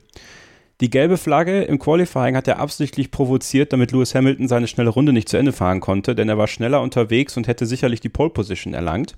Und die zweite These ist, er hätte Lewis Hamilton vorbeilassen können im Rennen und Lewis Hamilton hätte die fünf Sekunden rausgefahren, ohne dass er den Podiumsplatz verloren hätte. Und damit hätte sowohl Mercedes mehr Punkte gehabt, aber er natürlich weniger Punkte Abstand zu Lewis Hamilton. Also es war eine sehr taktisch kluge Aktion von ihm in Österreich. Und ich würde fast behaupten, Lewis Hamilton hat zumindest am Samstag geahnt, was er gemacht hat. Und man wartet jetzt darauf, dass es knallt zwischen den beiden. Wer möchte darauf antworten? Nee, sehe ich nicht so. Also wäre schön, aber glaube ich nicht. Das äh, Ding im Qualifying, das, also da muss man schon sehr, sehr gekonnt sein, um das so hinzukriegen. Da war das Ding mit äh, Nico in Monaco äh, 2014 wesentlich offensichtlicher. Das ja, es darf ja nicht offensichtlich sein. Einfach übers Limit hinaus. Das im Rennen könnte natürlich so gewesen sein. Äh, allerdings besteht ja natürlich auch immer die Gefahr, dass Lewis vielleicht die fünf Sekunden dann auf Bottas oder mehr als fünf Sekunden auf Bottas rausfährt und das Rennen dann gewinnt. Also kann ich schon verstehen, dass er ihn dann nicht vorbeilässt. Ähm, ich glaube, letztendlich war es egal, weil Mercedes absolut dominant war. Das müssen wir übrigens auch noch erwähnen. Die haben einfach ja. Katz und Maus mit den anderen gespielt und haben ja den Motor auf quasi Null runtergedreht. Die sind ja gefühlt ohne äh, ERS gefahren. Ähm, und haben trotzdem dominiert und auch nach den Safety Cars sind sie immer wieder weggezogen. Und von daher glaube ich, dass das relativ egal war. Es kann natürlich vielleicht ein ausschlaggebender Punkt sein, dann, dass Lewis hier nur Vierter geworden ist. Ich glaube es allerdings ehrlich gesagt nicht. Also, ich glaube, soweit sind wir noch nicht. Ich kann mir nicht, es kann natürlich sein, dass Lewis darüber so ein bisschen grübelt. Aber wir müssen jetzt mal sehen, wie das nächste Rennwochenende ähm, verläuft, wer Lewis da die Pole holt und äh, das Rennen gewinnt mit 20 Sekunden Vorsprung, äh, ist es dann auch wieder egal. Bin ich damit zu weit gegangen, Christian, mit dem, was ich gesagt habe? Hm, ich habe einen anderen verschwörerischen Gedanken gehabt, der in die gleiche Richtung geht, habe den aber wieder verworfen im Laufe des Wochenendes. Ähm, von meinem Kollegen Dieter Renken habe ich irgendwann mal für meine Recherchen gelernt, der Feind deines Feindes äh, soll dein Freund sein. Nach dieser Logik müssten sich eigentlich Red Bull und Valtteri Bottas so ein bisschen zusammentun, weil Red Bull profitiert davon, wenn Bottas und Hamilton sich gegenseitig die Punkte wegnehmen. Äh, Bottas profitiert davon, wenn Red Bull gegen Lewis Hamilton protestiert auf allen möglichen Ebenen. Ja. Ähm, das ist der Grundgedanke, warum ich es dann verworfen habe, weil du solche Geschichten, wie sie jetzt am Wochenende passiert sind, nicht konstruieren kannst vorher. Da, da glaube ich nicht dran. Ähm, aber klar ist, Red Bull hat Interesse daran, dass Unruhe ist bei Mercedes und äh, dass Bottas äh, vielleicht ein bisschen besser in die Saison reinkommt. Alles andere ist vielleicht doch eine Spur zu verschwörerisch. Aber man weiß es nicht genau. Ja? Wenn es wohl einen Platz für Verschwörungstheorien gibt, dann die Formel 1. Vielleicht solltest du eine Telegram-Gruppe aufmachen, Kevin. Ich? Ja. ähm, aber, so aber für Peter. deine Theorien. Also was man natürlich aber trotzdem noch erwähnen muss, ist, Ja. dass äh, Valtteri ja in irgendeinem Interview gesagt hat, dass er doch während des Rennens auch so ein bisschen alles geschont hat und die Reifen geschont hat und deswegen auch der Abstand teilweise dann relativ gering war, aber er schon noch hätte schneller können.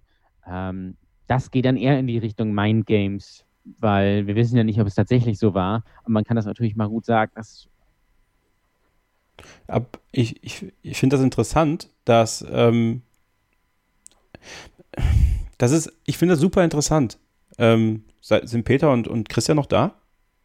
Ja, ich bin noch da. Ich, ich höre euch zu. Also ich glaube ich glaub das auch nicht, dass, äh, dass, ähm, dass, äh, dass, dass das mit Absicht provoziert worden ist von, äh, von, von Valtteri. Und ähm, auch beim zweiten Punkt glaube ich, dass es dann zu riskant auch ist. Ähm, äh, auch von, von Seiten von Valtteri und warum auch ähm, Luis, Luis vorbeiziehen zu lassen. Keine Ahnung, was, was aber grundsätzlich in dem, in dem Finn äh, äh, steckt. Ich finde ihn ja immer äh, unscheinbar sympathisch, äh, aber irgendwie auch so ohne, ohne Ecken und Kanten. Keine Ahnung, äh, welche, welche Mindgames er, er auf Lager hat. Äh, ich habe nur das, das, das Zitat oder die Aussage von, von Martin Brundle, dem, dem Sky UK-Kollegen, äh, in den Ohren, der sagt, dass er beim, beim äh, Valtteri eine ganz andere Körpersprache erkennt. Ihr habt das ja gerade auch schon so ein bisschen so ein bisschen angedeutet. Äh, Ich, ich bin gespannt. Auf der anderen Seite, äh, im letzten Jahr hat er ja auch super angefangen und ist dann ziemlich abgekocht worden. Also ich würde, wenn ich wetten müsste oder wenn ich, wenn ich äh, was drauf einzahlen sollte, würde ich auch auf jeden Fall wieder auf, auf, auf Luis gehen. Ähm, ich glaube nicht, dass, dass Valtteri Bottas nach wie vor nicht ähm, das, das durchziehen kann konstant. Das ist zumindest mein, Ist zumindest meine Vermutung. Und ich glaube auch, was mein Games anbetrifft, glaube ich ihnen nicht so, nicht so stark aufgestellt. Ich finde das super. Da, da greife ich gleich noch was auf, Peter, was äh, Martin Brundle gesagt hat am Wochenende. Nämlich eins dürfen wir nicht vergessen. Walter Bottas hat letztes Jahr, und das haben wir erst sehr, sehr spät erfahren, äh, eine Scheidung durchgemacht das, das kann dich, glaube ich, schon belasten. Also ich, wir wissen jetzt alle nicht, wie das abgelaufen ist, ja, ob, ob ihn das wirklich belastet hat oder nicht, aber mutmaßlich schon ein bisschen. Und jetzt wirkt er super glücklich mit, mit seiner neuen Freundin. Hat Alex Wurz auch gesagt, er geht ja mit äh, Bottas und ich weiß jetzt nicht, wie sie heißt, ehrlich gesagt, aber der geht mit denen ja auf der Radfahren in Monte Carlo. Ähm, also der scheint sehr, sehr ausgeglichen zu sein. Gesehen. Ja, die war da, ne? Ja. ja. Ähm, ich finde das ganz interessant, in welche Richtung eure Diskussionen auch gehen. Und äh, auch in der Facebook-Gruppe, viele trauen es Valtteri Bottas auch überhaupt nicht zu, sowas zu machen. Ja, das finde ich ganz interessant. Also ich glaube, Bottas wird da ein bisschen unterschätzt. Ich, er hat sehr viele Interviews gegeben, auch vor der Saison, dass er Weltmeister werden will, koste es, was es soll. Ja, also er will, er will das Ding wirklich wuppen und auch Nico Rosberg hat es ja gemacht. Im Endeffekt ähm, am Ende wirklich alles gezündet, was er zünden konnte mal erlaubt, mal nicht erlaubt, mal ist es in die Hose gegangen, mal ist es nicht in die Hose gegangen. Ähm, und ich würde Valtteri Bottas tatsächlich zutrauen und vielleicht ist es auch wieder typisch äh, Bottas, dass er die ersten Rennen stark ist. Das hat Uwe Kromberg hier geschrieben. Wenn er die ersten Rennen gewinnt, wird er es leider trotzdem nicht schaffen. Äh, viele nennen Bottas trotzdem Wasserträger. Ähm, ich traue ihm schon zu, dass er diese Kühle jetzt reinbekommt, um Lewis Hamilton zu besiegen. Denn du kannst Lewis Hamilton meiner Meinung nach nur besiegen, wenn du in seinen Kopf reinkommst. So wie Nico Rosberg in seinen Kopf reingekommen ist. Anders kannst du Lewis Hamilton nicht schlagen. Und das versucht Valtteri Bottas, glaube ich, gerade. Kann in die Hose gehen. Dann geht es aber richtig in die Hose. Ja, ja, sicher. Aber trotzdem, wenn man irgendwie eine gelbe Flagge produzieren will, kann man das, glaube ich, auf dieser Strecke auch anders machen, als da so, so ein paar Zentimeter äh, neben die weiße Linie zu Aber es war doch super klug. Er hat, er hat es, es war doch super klug. Es war auch sehr gefährlich. Warum? Es sah doch sehr kontrolliert aus. Er ist übers Gras gefahren. Er hat dann einen Donut gemacht. Nee, Kevin. Das ist mir ein bisschen zu einfach. Das glaube ich nicht. Ich glaube, das kann man da anders machen. Warum denn? Was ist, das ist doch viel einfacher als alles andere. Was soll er sonst machen? Soll er stehen bleiben? Naja, aber er könnte, es könnte natürlich auch, ja, er könnte zum Beispiel da an der Doppellinks könnte er einfach zu weit raus. Ähm, oder was weiß ich was. Oder vor, vor Stadt und Ziel. Also es gibt andere Möglichkeiten als da. Und es sah, weil er wirklich auch wirklich drauf war, nicht, nicht so aus. Weil wenn, ich, weil Nico hat man das auch einfach gesehen, da kann er mir auch immer erzählen. Was Vielleicht ist Bottas aber auch einfach klug. Ich weiß ja, dass du das gerne provozieren möchtest, aber es ist nicht so. Hm. Ich glaube naja. es einfach nicht. Warten wir mal ab. Können die Fans gerne mal sagen, äh, wie sie das sehen? Ähm, also, ich bin bei dir, dass er vielleicht vorhat, so ein bisschen in den Kopf von Lewis Hamilton zu kommen und auch mental. Und das ist glaube ich, das Wichtigste, wenn man Lewis Hamilton schlagen will, mental stärker zu sein, so wie Nico das damals war. Aber es fängt zum Beispiel dann auch mit einem guten Samstag an und äh, den hatte er natürlich dadurch, aber den hatte er sowieso und mit dem Rennen dann auch. Ähm, und ich glaube, das geht auf andere Art und Weise. Und ich glaube, das war dann nicht provoziert. Okay. Das geht dann eher, indem man sagt, ja, eigentlich hätte ich noch Reserven gehabt, eigentlich hätte ich noch schneller gekommen, was er ja dann auch getan hat. Wir beobachten das. Ich werde es einfach weiter beobachten und gucken, was da so rauskommt. Ähm, Peter, äh, die anderen Mercedes-Teams, äh, Racing Point und Williams. Ähm, Racing Point mit großen Erwartungen da reingestartet und war ja von vielen auch irgendwas sowas wie ein Geheimfavorit. Man muss am Ende sagen, und Ola hat das in einem der früheren Takes schon gesagt, ja, ähm, das war gut, aber das war sicherlich nicht so gut, wie sie sich das vielleicht selber erwartet haben. Lance Stroll ist ausgeschieden unter großem Jammern, äh, wie das Lance Stroll dann so macht. Und ähm, Sergio Perez ist ein gutes Rennen gefahren, musste sich dann Lando Norris geschlagen geben. Die Williams, muss man sagen, ähm, sind auch gut unterwegs gewesen. Vor allem George Russell ähm, hat ein bockstarkes Rennen hingelegt. Äh, Nicolas Latifi, es wäre ja irrsinnig ironisch gewesen, hätte Nicolas Latifi einen Punkt geholt, weil ja auch wirklich so viele Leute ausgeschieden sind. Aber auch da muss man sagen, von, von, den, von den Mercedes B- und C-Teams auch solide Rennen.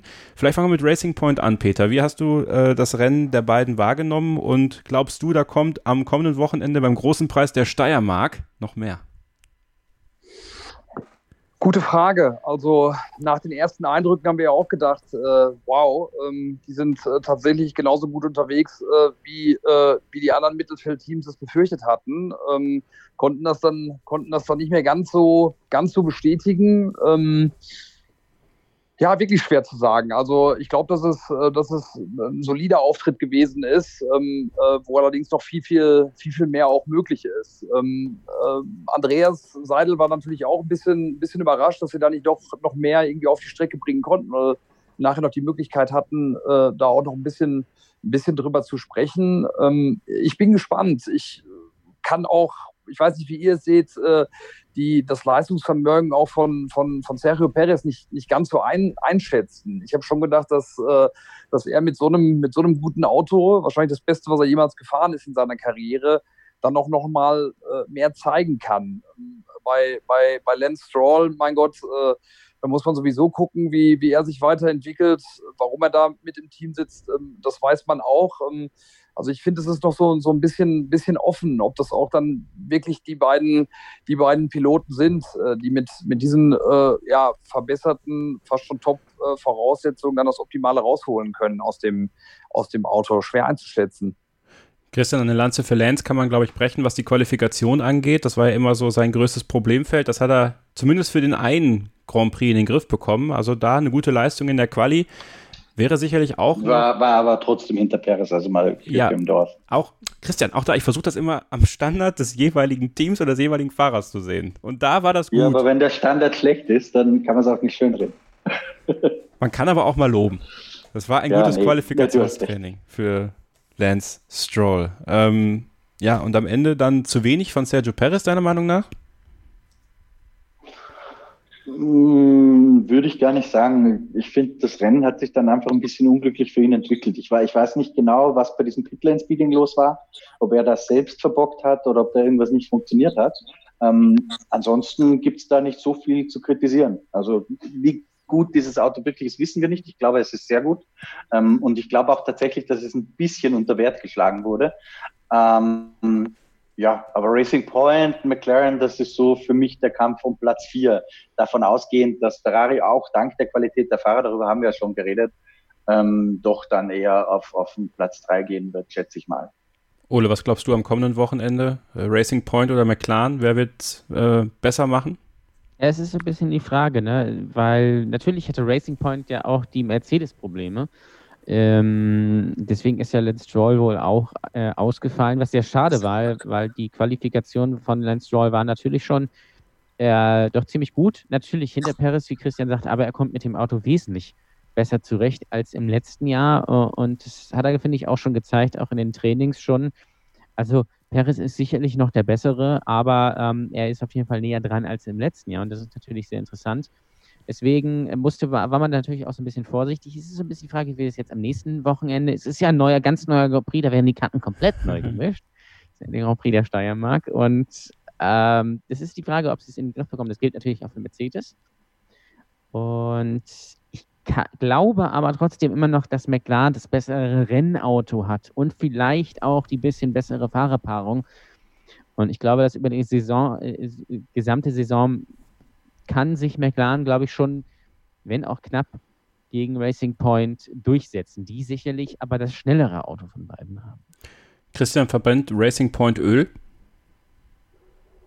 Äh, ja, aber nicht so, wie du das suggerierst mit deiner Frage, äh, nämlich, dass die das ähm, quasi so tun, wie es Ferrari mal unterstellt wurde, um die Performance des Motors zu erhöhen. Das ist nichts Ungewöhnliches, dass da dann und wann mal ein bisschen was raucht, einfach weil Öl auf den Auspuff kommt, würde ich nicht überbewerten. Okay. Und die Leistung von Williams, ist die äh, überzubewerten oder ist das, ist das wenigstens für dich eine Steigerung? Ja, das ist eine Steigerung. Das ist genau das, glaube ich, was die sich vorgenommen haben, dass sie sozusagen den, den Gap auf dem Rest des Feldes reduzieren und wegfahren. Ähm, mit einem Fahrer wie George Russell kann das dann und wann mal beim guten Rennverlauf Punkte geben, aber sehr viel mehr wird es dann auch nicht werden. Also ich glaube, wenn, wenn man das Feld so unterteilt in die Top 3, dann dieses vordere Paket mit Racing Point, ähm, Renault, äh, McLaren und dann kommt der Rest. Dann glaube ich, dass Williams an guten Wochenenden die Möglichkeit hat, da vorne in diesem hinteren Paket sozusagen mitzufahren. Äh, mehr aber auch nicht. Also da werden die Bäume nicht in den Himmel wachsen, zumal die Perspektive des Teams finanziell, ähnlich wie bei McLaren, haben wir schon kurz drüber geredet, ja auch nicht die allerrosigste ist. Peter, vielleicht kam ja Mr. Latifi bei dir auch durch den, durch den, äh, durch den Pen. Ähm, hast du äh, über der Maske Erleichterung in den Augen gesehen, als er zumindest an dir vorbeigelaufen ist? Ich weiß nicht, ob du auch mit ihm geredet hast. Nee, habe ich äh, in dem Fall tatsächlich nicht. Ähm, auch mit George Russell habe ich äh, gar nicht sprechen können am Wochenende. Ähm, wir sind tatsächlich da so ein bisschen, so ein bisschen eingeschränkt auch. Ähm, sind ja sehr wenig Journalisten insgesamt da. Ich glaube, weiß nicht, äh, aber von den 400, die es, sonst sind vor Ort, sind es, glaube ich, irgendwie 60. Ähm, und wir, wir teilen uns das ja am Pen dann auch, auch, also am Gatter, wo wir die Interviews dann führen, äh, teilen wir uns das auf. Und ich habe tatsächlich dann ähm, äh, mein Zugriffsrecht auf Sebastian Vettel, was die drei Sky-Familien betrifft, bei Sky Italien, Sky England und Sky Deutschland. Aber äh, dann ähm, äh, gerade beim Williams-Team sind, sind die Engländer auch am Zuge. Ähm, äh, über Williams selbst äh, muss ich sagen, war ich schon auch ein bisschen überrascht, dass, äh, dass, sie, dass sie dann da doch äh, ans Mittelfeld zumindest mal ran, rangetroffen oder rangefunden haben. Äh, George Russell, ich glaube, er hat es ja auch ganz knapp verpasst, ins, äh, ins zweite Qualifying, ähm, ja. ins Q2 zu, zu kommen. Da hat ihm nicht viel gefehlt. War besser unterwegs da, vor allen Dingen auch als, ähm, als Latifi selbst. Ähm, freut mich irgendwie für Williams. Ich meine, waren ja schon irgendwie so die Prügelknaben schlechthin im, im letzten Jahr. Ähm, wie gesagt, jetzt haben sie diesen großen Schritt äh, gemacht, scheinen da irgendwie auch besser zu sein als, äh, als zumindest äh, mal Alpha. Also diesen letzten Platz, den sie so fest gebucht hatten, ähm, ja, nicht mehr, nicht mehr so felsenfest und betonfest äh, inne zu haben. Also mich freut's. Und ähm, Christian, was ich ganz interessant fand, das wollte ich dich nochmal fragen, auch äh, ähm, oder wo, wovon du das festmachst, dass äh, der George Russell so ein großes Talent ist. Glaubst du es wirklich? Ähm, und woran machst du es machst genau fest? Äh, glaubst du wirklich, dass es jemand ist, mit dem Mercedes ähm, so fest rechnet? Weil das sind immer auch Aussagen gewesen von Toto Wolf, die ich auch gehört habe und wo ich aber doch immer auch so meine Zweifel hatte, ob das wirklich ernst zu nehmen ist, dass sie, dass sie George Russell wirklich, äh, ähm, ja, dass sie davor haben, ihn äh, zu Mercedes rüberhieven zu können.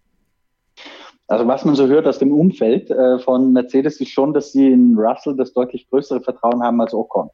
Und George Russell, natürlich, ich meine, letztendlich kannst du es nicht genau sagen, solange der nicht in einem Top-Auto sitzt. Mhm. Aber der Williams war letztes Jahr echt unter aller Sau. Und ich glaube, dass, dass Robert Kubica gar nicht so schlecht war, wie er ausgesehen hat. Aber dass Russell einfach sehr, sehr, sehr, sehr gut war. Mhm. Und wenn du zurückdenkst in die äh, Formel 2 Saison, dann war es ja auch so, dass Russell der Meister wurde. Ja, das heißt von dieser in einigen Jahren wird man vielleicht drüber reden als goldene Generation mit George Russell, Alex Elborn ähm, und Lando Norris. Auch da war Russell die Nummer eins eigentlich. Und Lando Norris mhm. hat man gerade gesehen, wozu der in der Lage ist. Deswegen mhm. ist, ist mein Gefühl, letztendlich ist das natürlich momentan sehr, sehr viel Gefühl, ähm, dass George Russell schon einer der ganz Großen werden kann in Zukunft. Auch so Kleinigkeiten, wie Claire Williams und Toto Wolf erzählt haben, äh, wie der da ankam und sozusagen gepitcht hat äh, um das Cockpit. Er hat da seinen Koffer ausgepackt, sein Notebook rausgeholt, hat eine Präsentation gemacht mit Daten, Zahlen, Fakten äh, über sich selbst, warum man George Russell sozusagen dieses Cockpit geben sollte. Der, also das ist schon ein besonderer Typ. Und mhm. auch von der Art her wirkt er auf mich sehr, sehr ruhig, sehr, sehr fokussiert, so dieses Champions-Gehen. Das, was irgendwie gerade Sebastian Vettel fast so ein bisschen fehlt, ja, weil diese Gelassenheit nicht so da ist, habe ich manchmal das Gefühl bei ihm.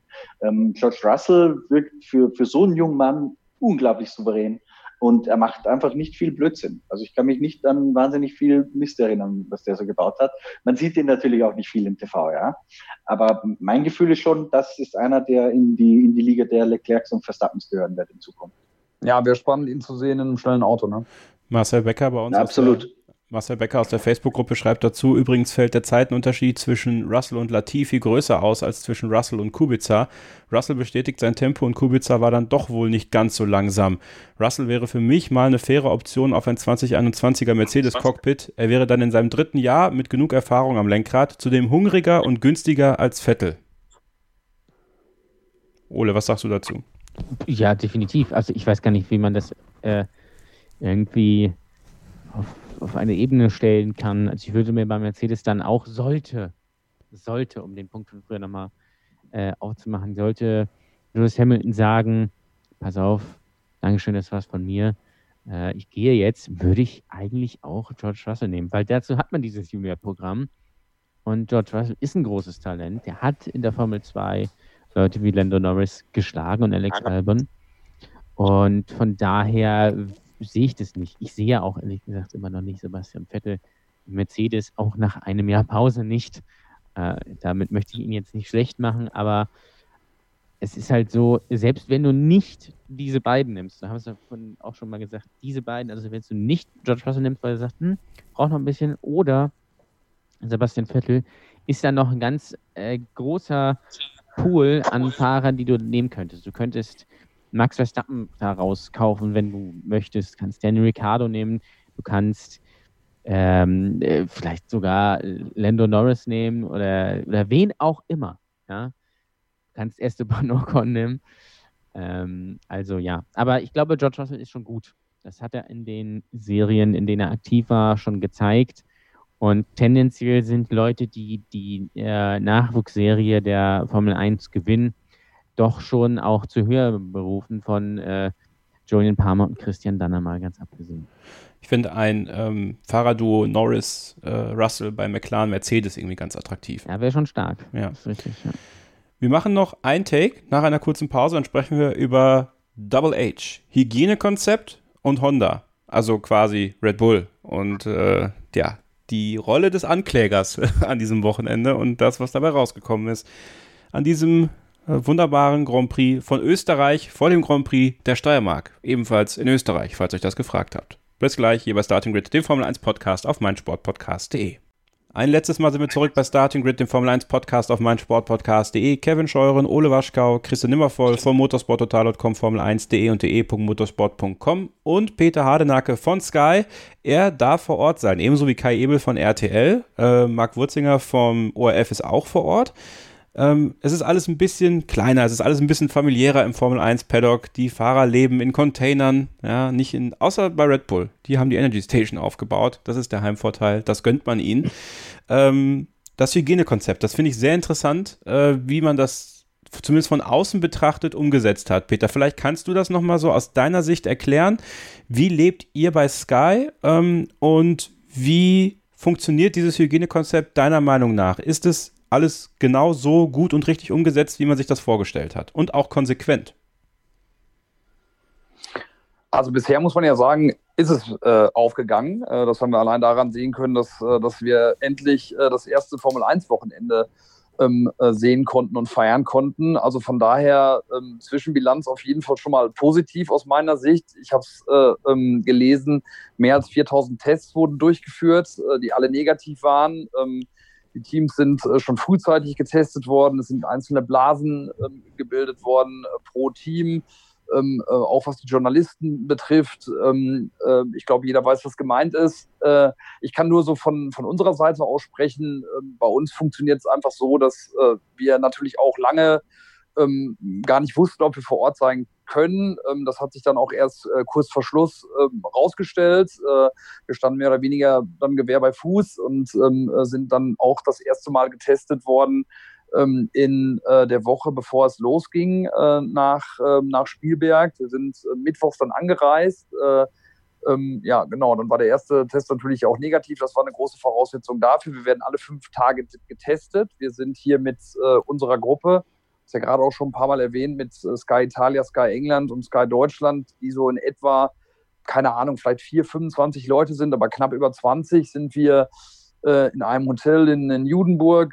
Das sind ungefähr 10, 15 Minuten mit dem, mit dem Bus ähm, äh, zur Strecke hin und wir dürfen uns tatsächlich hier auch aus dem Hotel nicht rausbewegen. Also wir sind, wir haben Vollverpflegung. Ähm, äh, das heißt, ähm, äh, ja, uns ist nicht gestattet, irgendwie draußen äh, mal ähm, Kaffee irgendwo zu trinken oder sonstiges. Äh, wir sind tatsächlich hier, hier eingefärcht, in Anführungsstrichen, nimmt man aber natürlich gerne in Kauf, weil äh, wir das schon als Privileg dann natürlich auch sehen, hier zu sein. Ähm, klar, über die Masken haben wir auch schon gesprochen, äh, die getragen werden müssen von, von jedem. Äh, ähm, das ist natürlich schon ähm, schwierig. Das umzusetzen für uns, auch bei, dem, äh, äh bei den Interviews. Ihr habt es gerade auch schon mal angesprochen, dass man, dass man zum Teil die Mimik und so weiter nicht sieht, dass es teilweise echt äh, absurd ist, wenn man am Gatter steht, einen Interviewgast vor sich hat und sich eigentlich anschreien muss, äh, damit man sich überhaupt versteht, ähm, was die Fahrer betrifft. Ähm, ich bin gespannt, was in den nächsten Wochen noch passiert, ähm, ob äh, ob das wirklich alles so, ähm, ähm, ja, so gut weiter verlaufen wird, ohne, ja, ohne Zwischenfälle, ohne positiv äh, ähm, getestete Teammitglieder. Ähm, aber bisher muss ich sagen, ja, wird das sehr, sehr, sehr diszipliniert von allen umgesetzt. Natürlich gibt es ein paar Bilder, die man im Kopf hat. Wir haben es ja auch gesehen, äh, während einer Schalte als Sebastian Vettel dann ohne Maske bei, äh, bei Red Bull stand, bei Christian Horner und bei Helmut Marko, die auch ohne Masken dastanden. Da gab es eine Verwarnung. Das eine oder andere passiert. Mit Lando Norris, glaube ich, gab es ja auch was, der sich die Kühlflasche irgendwie ans Gesicht gehalten hat, weil er wohl eine leichte Temperatur hatte, weil er sich nicht ganz so wohl gefühlt hat an einem Tag. Aber also ich finde wirklich bislang ähm, von unserer Seite ähm, äh, ein dickes Kompliment, weil es dann doch richtig, richtig gut organisiert ist. Hat Gerd Berger. Da, darf ich da gleich eine Frage stellen? Ja. So wie ich das verstehe, gibt es ja irgendwas 50 plus Bubbles, ähm, also Blasen, Mhm. äh, Subgruppen sozusagen. Ähm, innerhalb dieser Gruppen dürft ihr ja ganz normal Kontakt haben ohne Abstand, Ja. oder? Das heißt, mit deinen Sky-Kollegen kannst du auch ohne Maske essen gehen, zum Beispiel. Ja, genau. Also gut, wir dürfen nicht essen gehen in dem Sinne, weil äh, dann müssten wir, das war jetzt auch in der Diskussion, dann müssten wir Aber im, im Hotel halt. Genau, da sitzen wir dann äh, tatsächlich ohne, ohne Masken, weil wir ja bei uns in unserer, in unserer Blase sind. Aber um auch noch ein Beispiel zu nennen, ich hatte jetzt, äh, wir haben jetzt zum Beispiel auch natürlich äh, versucht, Ralf Schumacher, unseren Experten, auch mit mir zusammenzubringen, äh, der mit seinem Sohn da ist wegen der Formel 3. Das ist allerdings nicht möglich. Also äh, die Bubbles können sich da nicht äh, so austauschen, ähm, dass wir jetzt, ähm, dass wir jetzt in Richtung Formel 3 uns auf den Weg machen und unsere Zone sozusagen verlassen. Die gibt es ja auch. Es gibt verschiedene Zonen, ähm, die dann nochmal markiert sind. Ähm, also das ist, äh, das ist uns unmöglich. Und deswegen gab es ja dann auch die, die Skype-Schalten von, von, von Ralf ähm, in Richtung des Studios dann zu, zu Sascha Roos, unserem Kommentator. Und da nochmal der Hinweis, das habt ihr nicht bei F1 TV gehört. Denn das Skype-Signal wurde nicht abgegriffen. Also immer wenn Sascha mit Ralf gesprochen hat, so wie Sascha mit mir am Freitag reden wird über Skype, äh, Genau so ist es. werdet ihr mich einfach nicht hören bei F1 TV. Ja, also Schade, Kevin. da seid Schade. ihr, da seid Die ihr, vielen, vielen Millionen F1-TV-Abonnenten. ja, ja, die können mich nicht die werden enttäuscht sein. Ja, Ja, genauso wie natürlich am Sonntag, weil es lief mal wieder perfekt. Äh, es lief auch bei mir nicht, das muss ich dazu sagen, weil bei mir läuft es ja normalerweise immer. Diesmal lief es nicht. Deswegen ganz oldschool habe ich den Start schön beim RTL geguckt. Das war was Feines, sag ich euch. Nee, Was, aber, höre ich da? Ja, leider. Sonst natürlich immer. Ole, äh, wirklich. Enttäuschend, was du hier Ja, offenbarst. das war auch enttäuschend. Ähm, dann habe ich aber natürlich schnell umgestellt und natürlich den Sky-Kommentar bei F1. Siehst du wohl. Ganz Sehr gut, sehr gut. Äh, deswegen finde ich es auch sehr schade, dass ich Kevin dann am Freitag nicht hören kann. Ähm, aber ja, ich finde es schon in, ganz interessant. Ähm, es hat ein bisschen, wenn wenn du das so erzählst, es hat ein bisschen was von Klassenfahrt Ja, das ist Ähm, tatsächlich so. mit so verschiedenen Zimmern und, und so. Ähm, Mhm. Am Fernsehen fand ich es alles ein bisschen, zumindest bei den Fahrern, mit den Masken bei der Siegerehrung. Weiß ich nicht. Ich kann es verstehen, warum man das macht. Man ist da sehr, sehr, sehr, sehr übervorsichtig. Aber Mhm. man will natürlich auch ein Zeichen nach außen setzen und will sagen, guck mal hier die Formel 1, äh, großer Sport, hier, guck mal, hier funktioniert das alles. Es geht also, da kommen viele Menschen aus vielen verschiedenen Ländern zusammen und wir kriegen das hin. Deswegen kann ich es verstehen. Beim Angucken fand ich es ein bisschen, naja, aber ich ich kann es schon nachvollziehen. Ähm, aber ja, es ist, glaube ich, eine interessante Atmosphäre. Äh, hat Gerd Berger auch eine Verwarnung bekommen für das Interview ohne Maske hab, bei ich, dir? muss, ich musste gerade dran denken, Kevin, weil das ist so für mich äh, so ein bisschen auch das Highlight Ja, der Interviews gewesen, äh, weil, weil sich ja irgendwie alle so ein bisschen auch im Unklaren sind, was jetzt geht und was nicht geht. Und äh, ähm, wir haben dem Gerd dann auch gesagt, äh, der meinte, ich nehme die Maske ab und ich hab gesagt, äh, weil wir alle ja so vorsichtig sind, nee, ich glaube, es ist nicht so gut irgendwie so. Und dann meinte, ja, ja, okay, dann, dann mache ich den Anfang mit und dann ziehe ich es aber dann schon ab. Und dann gedacht, okay, ich meine, das muss er ja dann irgendwie auch selbst wissen äh, wie er es dann macht und dass er dann wirklich während, während des Interviews wie in so einem äh, Science-Fiction-Film diese Maske dann da runterzieht. äh, das fand ich auch, äh, das fand ich wirklich großartig. Da haben wir gedacht, so, okay, es ist halt Gerhard Berger, der, der sich am Ende da auch dann äh, äh, mal, mal nicht scheißt, ne, um es Mhm. mal deutlich zu sagen. Ähm, das fand ich, aber es ist ja, äh, es ist ja auch okay, weil der Abstand dann da ist. Das ist ja auch, auch da sind natürlich schon auch ein paar Unklarheiten, aber da denke ich mir auch so, okay, jetzt, also wirklich, Hauptsache, das Ding ist jetzt irgendwie gestartet und äh, hoffentlich mit so vielen Rennen, wie es wie es irgendwie geht, äh, damit, damit alle irgendwie halbwegs durchkommen. Ähm, das muss man ja wirklich sagen. Also von daher alles in Ordnung, so wie es ist, wie, wie ich finde.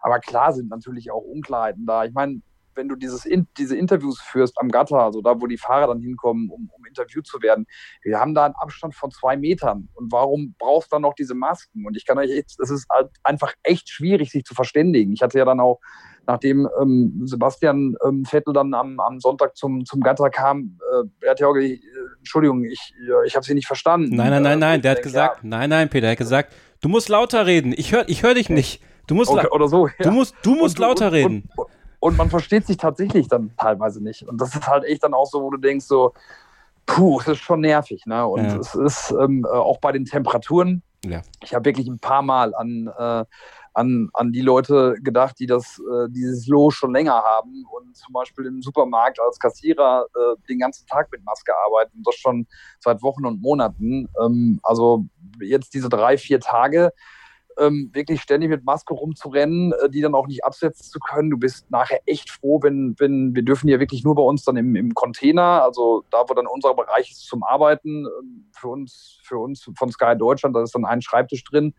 ähm, und zwei Meter weiter sitzt die Mara von Sky Italia. Ähm, äh, das ist der einzige Bereich, wo wir wirklich, äh, wirklich offiziell diese Masken dann absetzen können. Und das ist dann schon echt äh, äh, was, was dir auch ganz schön viel, was dir ganz schön viel Energie kostet und raubt. Ja, ich habe Da muss man natürlich sagen, mach einfach wie Toto. Schön Ja. Ja. Also das war, Findet Fand ihr ich- das? Fand ich schon ich sehr finde, das hat was. Ja, ich finde, das, das sieht irgendwie so ein bisschen, das ist so ein bisschen, er hat ja eh so was Erhabenes irgendwie auf eine, auf eine Art, der Toto, wenn er so durchs, durchs, durchs, äh, durchs Paddock schreitet äh, und stolziert. Ähm, äh, aber ich, ich, also ich weiß nicht, mit dieser diese Plastikmaske, ähm, äh, ob mir die gut gefällt oder nicht, keine Ahnung. Auf jeden Fall ist, es, ist sie anders als das, was die anderen haben. Ne? Ja. ich Kai Ebel hatte die- auch eine, hatte natürlich ja, auch. ja, hatte der, also Kai Ebel hat die Maske des Wochenendes gehabt. Das muss man Und Kai war auch der, der wirklich am lautesten äh, äh, geredet hat Ja. Er hat geschrien. äh, äh, da waren immer alle, die sich so ein bisschen äh, angeguckt haben. Ja gut, das ist, das ist halt der Kai. Ich, Das ich, passt auch zu ihm. Ich muss sagen, ich fand auch die Interviews dann mit den Fahrern dann nach dem Rennen sehr gut, wie sie dann einzeln da zum Mikrofon gekommen sind. Das hatte so ein bisschen auch was von so Abiball. Da werden dann so Reden gehalten. Äh, das hatte so ein bisschen, war ein Ja, bisschen Ich weiß, komisch. was du meinst. Wir Oder auch, diese, auch bei- diese, genau, diese, diese äh, Podeste in den, in den Boxen, auch bei den Nachwuchsrennserien, wo dann alles fein säuberlich hingelegt wurde, das Handtuch und die Mütze, ja, auch super. Also, Ja, und bei Mario Isola haben wir auch gedacht, das ist wirklich so, sieht, sah so aus wie so, so ein italienischer Tenor, äh, Caruso, der jetzt gleich anfängt zu singen, als er da ähm, äh, vor, vor dem Mikrofonständer stand. Also klar, es ist schon irgendwie alles, alles eigenartig. Und ich finde auch wirklich, also das, was es sonst ausmacht, auch im Paddock zu sein, morgens zu kommen, äh, hier mal hinzugehen, da mal hinzugehen, vielleicht auch mal irgendwo einen Kaffee äh, zu trinken und sich einfach irgendwie auszutauschen und Informationen zu bekommen das ist einfach in dem, in dem Sinne nicht so da, weil irgendwie auch, auch mit diesen Masken und äh, dieses, äh, keine Ahnung, mit dieser Ellenbogenbegrüßerei oder mit den Füßen auch echt einfach nervt. Ne? Und du irgendwie guckst natürlich, dass du deine Infos Mhm. zusammenkriegst, aber es ist halt alles wie unter so einer, unter, unter so einer Glasglocke. Ne? Also das, was, was es sonst so ausmacht, die Formel 1 oder auch mit ausmacht, dieses lebhafte, ähm, äh, ähm, ja, und dieses bunte und äh, keine Ahnung, dass, dass man hier mal ein Interview machen kann oder da oder, oder da mal eine Information kriegt, das ist einfach irgendwie gerade nicht da. Also es ist halt einfach nach wie vor eine, eine sehr komische Zeit, in der wir da unterwegs sind. Ne? oder dass man bei Sky im Studio sitzen kann, um kurz zu kommentieren. Ihr habt Glück, äh, wir haben uns ein bisschen verquatscht und deswegen gibt es jetzt nochmal eine kurze Pause und dann wirklich den letzten Take hier bei Starting Grid, dem Formel 1 Podcast auf meinsportpodcast.de. Äh, Also nicht wundern, ne, ihr seht es ja auch selber, der Timecode ist ja noch, ihr habt noch ein bisschen Zeit, deswegen äh, kurze Pause nochmal und dann geht es gleich um Red Bull Racing beim großen Preis von Österreich hier bei Starting Grid, dem Formel 1 Podcast auf meinsportpodcast.de. Bleibt dran. Ein letztes Mal zurück hier bei Starting Grid, dem Formel 1 Podcast auf meinsportpodcast.de. Jetzt aber tatsächlich der letzte Take und wir steigen direkt wieder ein. Jetzt geht es um die Situation rund um Red Bull Racing an diesem Wochenende, die Proteste gegen Lewis Hamilton, ja, und die Auswirkungen, was das dann fürs nächste Wochenende haben könnte und eine kleine Vorschau auf den großen Preis der Steiermark. Viel Spaß. So, kommen wir nochmal zum Sportlichen. Christian, äh, du hast jetzt lang genug Pause gehabt. Äh, Red Bull Racing. ähm, es war eine große Gerichtsshow ähm, und der Anwalt war, äh, waren die Menschen von Red Bull Racing. Ähm, dass das legal ist, das weiß man ja eigentlich. Also auch aufgrund dessen, dass in den vier Regularien steht. Man hat ja gesagt, man wird protestieren, wenn es eingesetzt wird. Mercedes hat es eingesetzt, Red Bull hat protestiert. Gut, das wurde äh, abgeschmettert.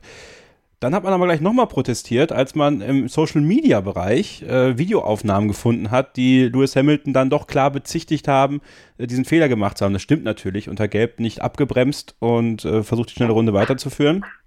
Daraufhin wurde Lewis Hamilton drei Plätze nach hinten verlegt. Man könnte jetzt sagen, Karma is a bitch und Max Verstappen musste es ausbaden. Hm, Karma, glaube ich irgendwie in gewissen Dingen schon dran, in, in dem Fall nicht. Ich glaube, das war einfach eine Verkettung von Zufällen. Aber was, was schon so ist, ähm, dass da ein bisschen Anspannung ist zwischen Red Bull und Mercedes. Also Toto Wolf hat auch am, am Sonntagabend dann gesagt, äh, wörtlich, the gloves are off. Also die, die Handschuhe sind runter. Ich weiß nicht, wie man die Redewendung am besten übersetzen kann. Ähm, den Federhandschuh hinschmeißen. So, so könnte man es vielleicht am ersten sagen. Also da ist schon ein bisschen Spannung und Konflikt. Eins möchte ich noch sagen zu, zu dieser Geldsituation von Lewis Hamilton. Ähm, diese 360-Grad-Kamera, die wir uns anschauen konnten, super komfortabel, wo dann ja auch, als das Auto schon fast auf gleicher Höhe war, mit Geld rübergezoomt wurde. Man hat es auch davor schon ein bisschen gesehen, aber durch den Staub. Ähm, dass man die nicht unbedingt sehen muss, ähm, das sehe ich schon auch so. Also ich weiß nicht, ob, ob die Strafe, ich meine, klar, letztendlich, da war gelb, ähm, er hat es nicht gesehen, und dann musst du wahrscheinlich auch irgendwie eine Strafe geben. Ich glaube nur nicht, dass das mutwillig war von Lewis Hamilton. Ich glaube, dass der das ganz, ganz uh, honest mistake-mäßig nicht gesehen hat, einfach Punkte aus. Weil die 360-Grad-Kamera ist halt da schon super komfortabel, den Luxus hat er im Cockpit, aber nicht, wenn der gerade in seiner Quali-Runde ist, wo es um die Pole geht. Ja. Ähm, also da würde ich nichts Böses unterstellen. Und DAS, ähm, Ganz so klar, dass das legal ist, ist es nicht, weil es gibt halt die unterschiedliche Regelauslegung. Ist das jetzt ein Teil der Lenkung oder ist es ein Teil der Radaufhängung? Und äh, würde es betrachtet werden als Teil der Radaufhängung, wäre es ganz eindeutig illegal, sagt auch die FIA in ihrer Begründung so. Ähm, die Stewards haben sich aber entschieden, der Argumentation von Red Bull zu folgen und das als Teil der Lenkung zu betrachten. Ähm, ich selbst habe mir das so ein bisschen angeschaut am Wochenende, habe aber auch keine klare Meinung dazu, um ehrlich zu sein. Also ich, ich würde beiden Richtungen folgen können, wenn, wenn man das so argumentieren würde. Klar ist eins, äh, es ist ein bisschen, ähm, wie soll ich sagen, Sturm im Wasserglas oder ist auch nicht ganz richtig, aber es ist letztendlich ein bisschen müßig, ähm, weil nächstes Jahr gibt es das sowieso nicht mehr. Eine Randaussage zu DRS vielleicht noch, die ich ganz spannend fand. Wir wissen ja alle noch nicht mit Sicherheit, was das Ding jetzt eigentlich tut. Also wir wissen schon, äh, das kann man ja sehen, was passiert, wenn das Lenkrad äh, angezogen oder nach vorne geschoben wird, dann verändert sich die Position der Reifen zueinander. Aus der eigentlichen Parallelführung heraus äh, gehen die zusammen oder, oder auseinander. Ähm, es wird vermutet, dass es so der gängigste Verdacht, dass das verwendet wird, um in der Outlap zum Beispiel die Reifen anzuwärmen. Ähm, aber so richtig wissen wir es noch nicht. Ein Kommentar dazu von Toto Wolf, der so beiläufig am Wochenende fiel, fand ich sehr interessant. Der gesagt hat, vielleicht macht es diese DAS-Innovation ja auch irgendwann mal in die Serie.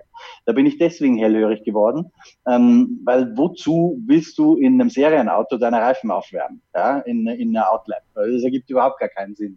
Ähm, jetzt gibt es natürlich zwei Möglichkeiten. Die eine ist, dass Toto Wolf da einfach eine Nebelgranate geworfen hat, um ein bisschen abzulenken. Ähm, die zweite ist, dass das System vielleicht doch irgendwas tut, was wir noch nicht wissen ähm, von der Wirkungsweise her. Also das, das Thema bleibt spannend und ich glaube noch nicht, dass das äh, komplett erledigt ist für dieses Jahr. Ich glaube, die Protestnummer, das ist schon erledigt, aber es wird weiterhin spannend bleiben, bis wir endlich herausfinden, was es wirklich tut. Äh, okay, aber ich weiß, dass äh, deine Zeit sich heute dem Ende neigt, Christian. Ich glaube, du musst los, ne? Ähm, ja, den Take machen wir jetzt schon noch fertig, aber okay. ewig lang mache ich nicht mehr. Okay, gut. ähm, Klare Ansage. So, muss auch mal sein. Ähm, trotzdem, ähm, Peter, was hat es für dich für einen Eindruck gemacht? Also diese Protestwelle von, von Red Bull, dann auch noch bis kurz vor Rennstart, dann gab es ja, äh, ja, für dich war es ja auch eine stressige Zeit zu dem Zeitpunkt. Du hast ja, du, du konntest ja nicht wirklich irgendwo hin. Du musstest ja wahrscheinlich auch auf Zuruf warten, obwohl auf der, auf der Startzielgeraden schon die Startplätze neu aufgestellt worden sind. Also ich hatte das auch ähm, äh, im Interview bei, bei Toto schon gemerkt, ähm, der es ja dann auch mit dem Nebensatz äh, hat fallen lassen. Äh, ähm, äh, äh, wieder, wieder mal nach Protest sozusagen von, von Red Bull, äh, dass ihn das schon so ein bisschen genervt hat. Ähm, also da scheint sich ein bisschen was anzubahnen. Ich finde das ja dann immer spannend, bin gespannt, wie, wie, wie, die, Geschichte, wie die Geschichte jetzt weitergeht. Ähm, äh, aber auf der anderen Seite muss man ja auch sagen, das, was, äh, was Red Bull ähm, da vor dem Rennen ähm, gemacht hat, auch in Richtung Louis, total nachvollziehbar. Hätte ich auch gemacht. Ähm, ähm, Habe ich heute noch mit einem Kumpel auch drüber gesprochen, weil letztendlich ist, ist Max dafür ja in, oder Max Verstappen dafür ja in, äh, in, in Mexiko im letzten Jahr für das gleiche Vergehen ebenfalls bestraft worden. Also warum soll man da nicht ähm, das für sich ausspielen und ausnutzen und, und da eine Beschwerde vorlegen beziehungsweise einen Protest einlegen? Ähm, also das fand ich, äh, fand ich völlig in, in Ordnung. Und äh, was das DRS-System äh, anbetrifft, Christian hat es ja auch gerade gesagt, dass es äh,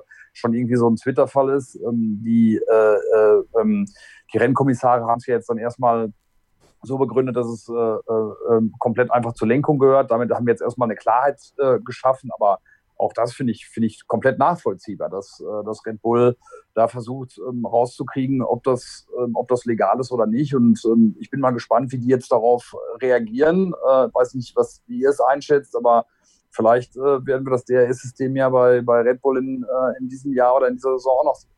Ich glaube schon, die werden alles versuchen, das Ding noch einzubauen. Also Ja. das, das hat ja Dr. Marco quasi bei dir auch zugegeben. So. Also, dass man zumindest mal schaut, was geht, ne? wenn es denn geht. Ja.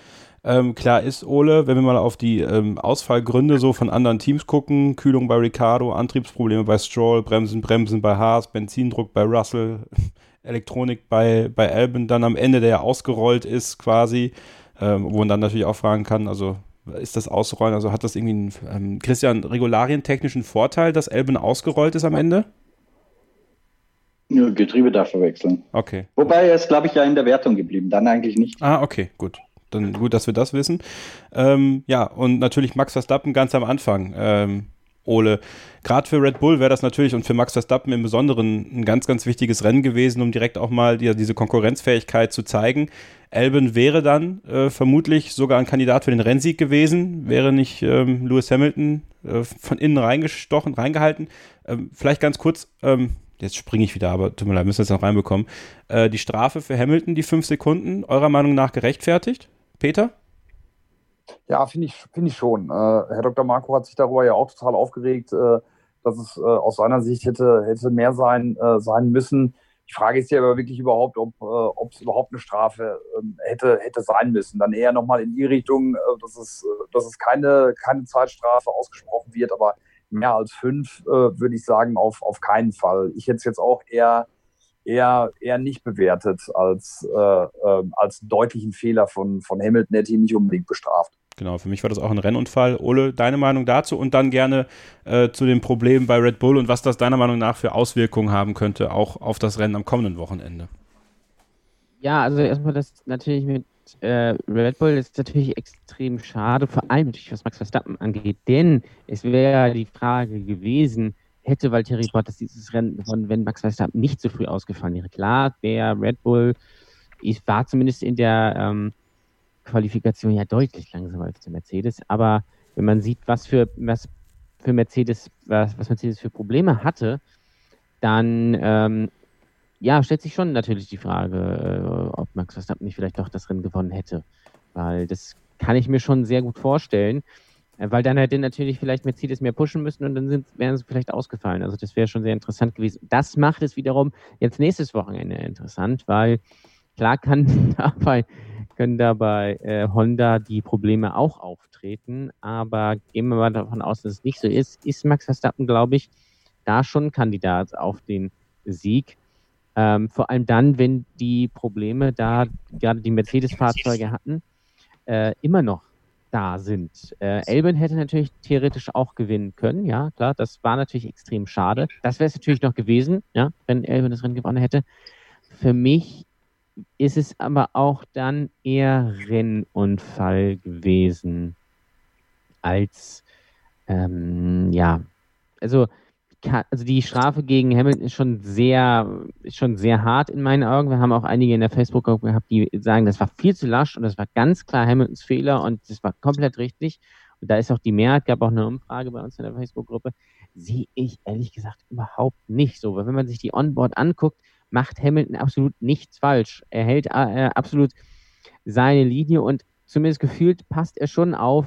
Elben ist dagegen schon weit draußen auf dem Randstein äh, und versucht da irgendwie vorbeizukommen. Äh, er hätte es vielleicht auch anders machen können. Also das ist schon eher äh, Rennunfall. Und es ist auch nicht so, dass Hamilton da einen Fehler gemacht hat oder sowas gerutscht ist, sondern er hat einfach eingelenkt. Die Reifen waren natürlich dann noch durch die Safety Car Phase ein bisschen kalt. Deswegen ist die Strafe gegen Hamilton schon sehr, ja schon ein bisschen hart, finde ich. Aber es ist natürlich auch interessant. Es gibt ja immer viele Leute, die sagen, ähm, Hamilton wird nie bestraft. Diesmal hat er am Wochenende sogar drei bekommen. Also es muss jetzt auch erstmal reichen. Ähm, aber ich bin sehr gespannt auf nächstes Wochenende. Hier auf dem Bolzplatz gilt dann für ihn drei Strafen, ein Freispruch. So. Ne? Am Ende des Tages. Ähm, ja, und Alex Albin, irgendwie der Unglücksrabe, war ja auch danach sehr emotional beim, beim Paddock Pass von äh, Will Buxton. Ähm, musste sich da, glaube ich, sehr zusammenreißen, aber völlig verständlich, Ole. Ne? Also da erwischt ihn genau die gleiche Geschichte wie in Brasilien. Ähm, aber ich finde, was sehr positiv ist, auch er, wo ich das bei Lando Norris hatte, er hat Zähne gezeigt, er hat reingehalten auch mit Köpfchen gefahren und hat auf sich aufmerksam gemacht, was, glaube ich, auch in diesem Teamduell mit Max Verstappen und beim Red Bull-Team generell sehr wichtig ist. Ja, ich glaube, das war, war sehr wichtig als, als Fingerzeig und natürlich auch extrem schade, weil mit den, mit den äh, weichen Reifen und mit den Problemen, die Ferrari, äh, Ferrari ja, die sowieso, Mercedes hatte, hätte bei Elben wahrscheinlich das Rennen gewonnen, wäre er dann danach natürlich nicht ausgefallen. Das muss man natürlich immer da ähm, zusehen. Und das ist, glaube ich, ganz wichtig, dass äh, Red Bull sieht, okay, wenn Max mal ausfällt, dann kann Elben da vorne reinfahren, auch wenn er natürlich schon der schlechtere Fahrer von beiden ist, was nicht heißt, heißen mag, dass er ein schlechter Fahrer ist. Er ist nur natürlich nicht so gut wie Max Verstappen, weil das, glaube ich, kaum einer sowieso ist.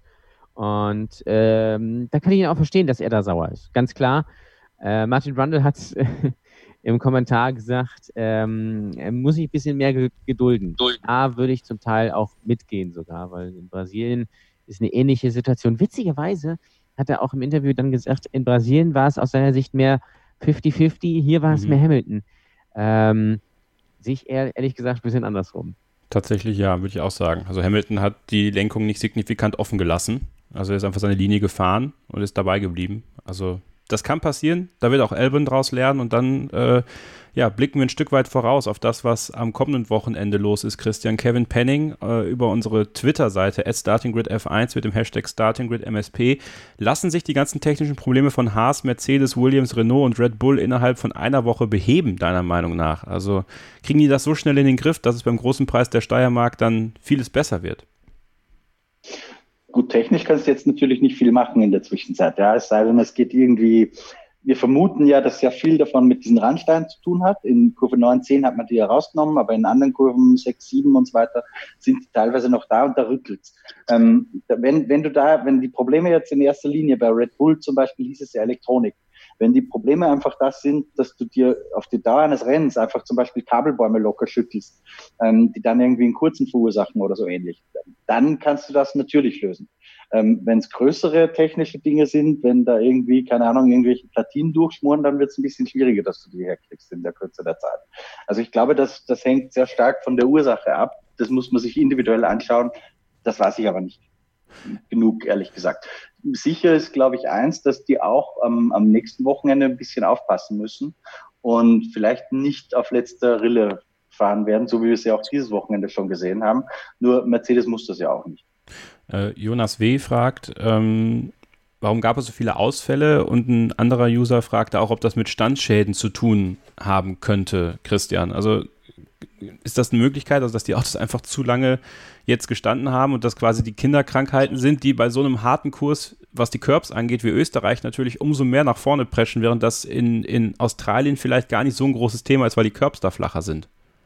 Nee, also das, was jetzt als Standschaden bezeichnet wird, das kann man, glaube ich, ausschließen. Die, die haben ja Prüfstände, Qualitätssicherung und so, das ist ja nicht anders als bei anderen Rennen. Ähm, aber die Randsteine sind mit Sicherheit ein Grund dafür, dass da einige technische Probleme gehabt haben. Und was man auch nicht ganz vergessen darf, äh, Spielberg liegt, glaube ich, auf irgendwas 700 Metern oder mhm. 800. Mhm. Ähm, das ist natürlich auch relativ hoch und dünne Luft für die Motoren. Wobei die meisten Motoren ja gar nicht das Problem waren. Es war eher jetzt Bereich Getriebe, Elektronik und so. Und das deutet für mich schon darauf hin, wenn du immer wieder richtig, richtig durchschüttelst Material, ja, dann können sich einfach gewisse Fixierungen und so lösen und das wird irgendwann mal zu einem Problem. Und ich glaube, dass es darum ging. Peter, wer ist für dich der Favorit am kommenden Wochenende? Ja, ganz klar Mercedes wieder. Ne? Also ähm, ich glaube, das, was wir jetzt da am Wochenende gezeigt haben, ähm, spricht für sich. Ich bin sehr gespannt darauf, ähm, ob äh, Valtteri Bottas das Ganze wiederholen kann. Ähm, ich würde jetzt mal auf Lewis Hamilton äh, setzen, auch wenn es äh, langweilig, ähm, wenn es irgendwie langweilig klingt. Aber ich glaube, dass Mercedes äh, äh, jetzt auch im zweiten Rennen klar die Nummer 1 sein wird. Ole, würdest du da mitgehen oder würdest du Red Bull tatsächlich zutrauen, dass sie da ähm, ja, an die gewünschten starken Leistungen irgendwie rankommen können? Ja, doch, doch schon. Also klar, von was, was die reine Pace angeht, ganz klar Mercedes. Also das, das geht alles so ein bisschen unter, dass Mercedes halt wirklich richtig, richtig gut ist. Und dass eigentlich Red Bull schon so ein bisschen äh, Formel 1.5 äh, ist. Das könnte ein sehr langweiliges Jahr werden, aber so jetzt sind wir noch nicht. Aber Max Verstappen hat sein, ja, äh, sein Potenzial auf dieser Strecke in diesem Jahr noch nicht gezeigt mit dem neuen Auto. Er hat, was war das, was war das, neun Runden, zwölf Runden oder sowas, also quasi gar nichts. Und das wird noch sehr interessant. Es hängt alles auch so ein bisschen davon ab, ob man diese Probleme in den Griff bekommt, bei allen, natürlich auch bei Red Bull. Äh, und nehmen wir mal an, das ist nicht so, also dass Mercedes wieder Probleme hat und auf der Strecke haben sie halt immer schon so ein paar Problemchen gehabt, obwohl es natürlich der Haus- und Hofschreck von Valtteri Bottas ist dann äh, ja, kann Red Bull da doch schon, schon was machen. Favorit ist aber trotzdem Mercedes. Ähm, vielleicht sogar mal wieder Valtteri Bottas. Ja, ich glaube, das wäre tatsächlich ganz wichtig, ne? dass er dieses Rennen auch noch gewinnt. Ähm, weil Ungarn, gut, Ungarn findet er jetzt auch nicht so schlecht, aber da ist auch Lewis Hamilton immer relativ stark. Also es ist äh, ein sehr spannendes Rennen, was uns da auch bevorstehen wird. Wir werden das beobachten. Das Wetter soll ein bisschen schlechter werden als letzte Woche, aber was sind Wettervorhersagen zurzeit so richtig schon wert?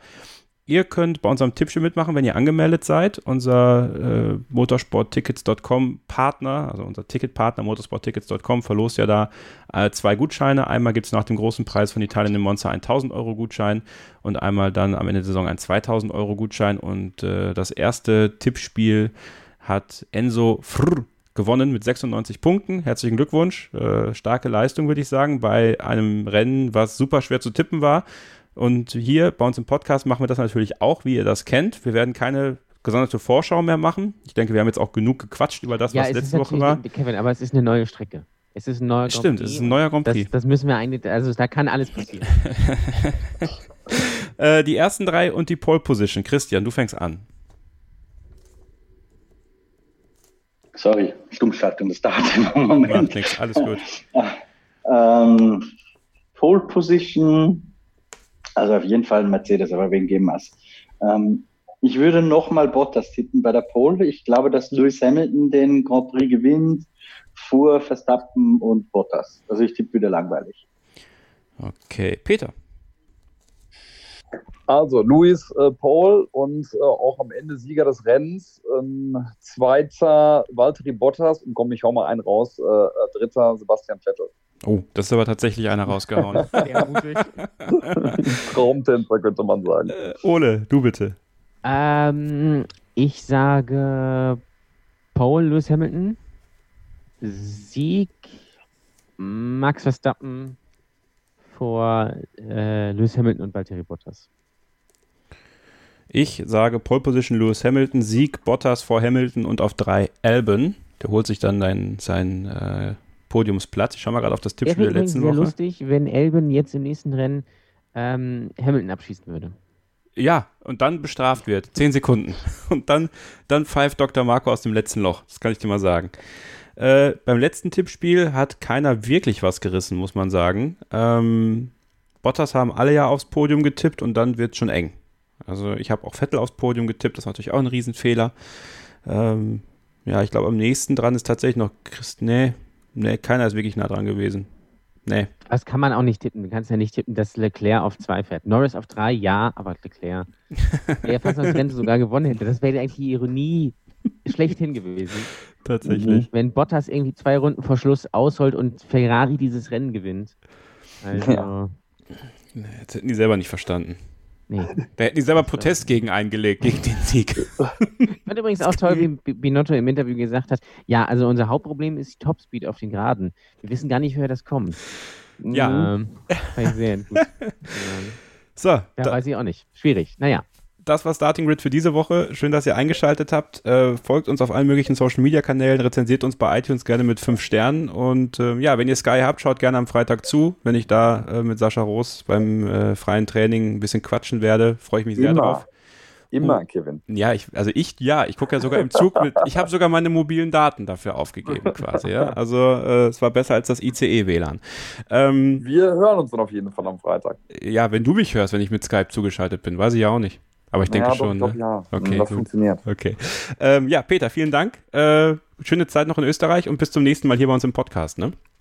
Ja, danke. Hat wieder mal äh, viel Spaß gemacht und liebe Grüße auch nochmal in die Runde an Christian und Ole und auch an dich, Kevin. Christian, dir auch vielen Dank, dass du heute dabei warst. Bitte gerne, hat Spaß gemacht. Äh, bei Twitter könnt ihr uns folgen, at sky-peter H für Peter Hardenacke, at mst-christian n für Christian Nimmervoll, at kevin-scheuren für mich und at Ole Waschkau für Ole, der jetzt das letzte Wort hat. So, jetzt haben wir aber auch wirklich alles besprochen, hoffe ich. Also wenn Wir haben noch ein Team vergessen, haben- stopp, wir haben ein Team vergessen, Alpha Tauri sind mitgefahren, einer an den Punkten, Ja, das war gut. Glückwunsch. Ja, Alpha Tauri, ähm, bestes Team, äh, absolute graue Maus. Aber dann haben wir alle genannt, so, darum ging es Ja, jetzt. okay.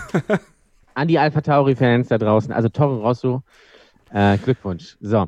Und ähm, wenn wir trotzdem noch was vergessen haben, dann bitte in unsere äh, Facebook-Gruppe äh, Starting with F1-Fans. Da wird natürlich auch am Wochenende wieder fleißig die Premiere des Grand Prix der Steiermark äh, kommentiert oder auch sehr gerne, da begleiten wir das auch bei Twitter und unter Starting with F1. Das ist euer Programm, sage ich euch ganz ehrlich. Das müsst ihr am Wochenende wissen. Ihr müsst natürlich Freitag, äh, äh, ihr müsst natürlich noch ein Sky-Abo abschließen. Also das ist ganz klar, damit ihr Kevin einfach hören könnt. Ich, vielleicht mache ich es auch, vielleicht gehe ich einfach. Sky Ticket, Sky Ticket, Sky- oh, 9,99. Bitte, bitte. Nee, Abo ist super. Abo ist noch besser. Oder lasst, geht einfach in irgendein Einkaufszentrum, da steht immer jemand rum, der will, will einem was, eins verkaufen. So, das macht ihr bitte. Und dann guckt ihr bitte Kevin und dann guckt ihr bitte den der Steiermark. Es wird fantastisch. Es wird nämlich komplett langweilig. Mercedes wird einen Doppelsieg einfahren. Es wird nichts passieren, sage ich jetzt mal. Und darüber reden wir nächste Woche. Und bis dahin gilt natürlich für mich nur eins: Keep Racing. Starting Grid, die Formel 1 Show mit Kevin Scheuren und Ole Waschkau in Zusammenarbeit mit motorsporttotal.com und Formel1.de. Keep racing. Auf meinsportpodcast.de.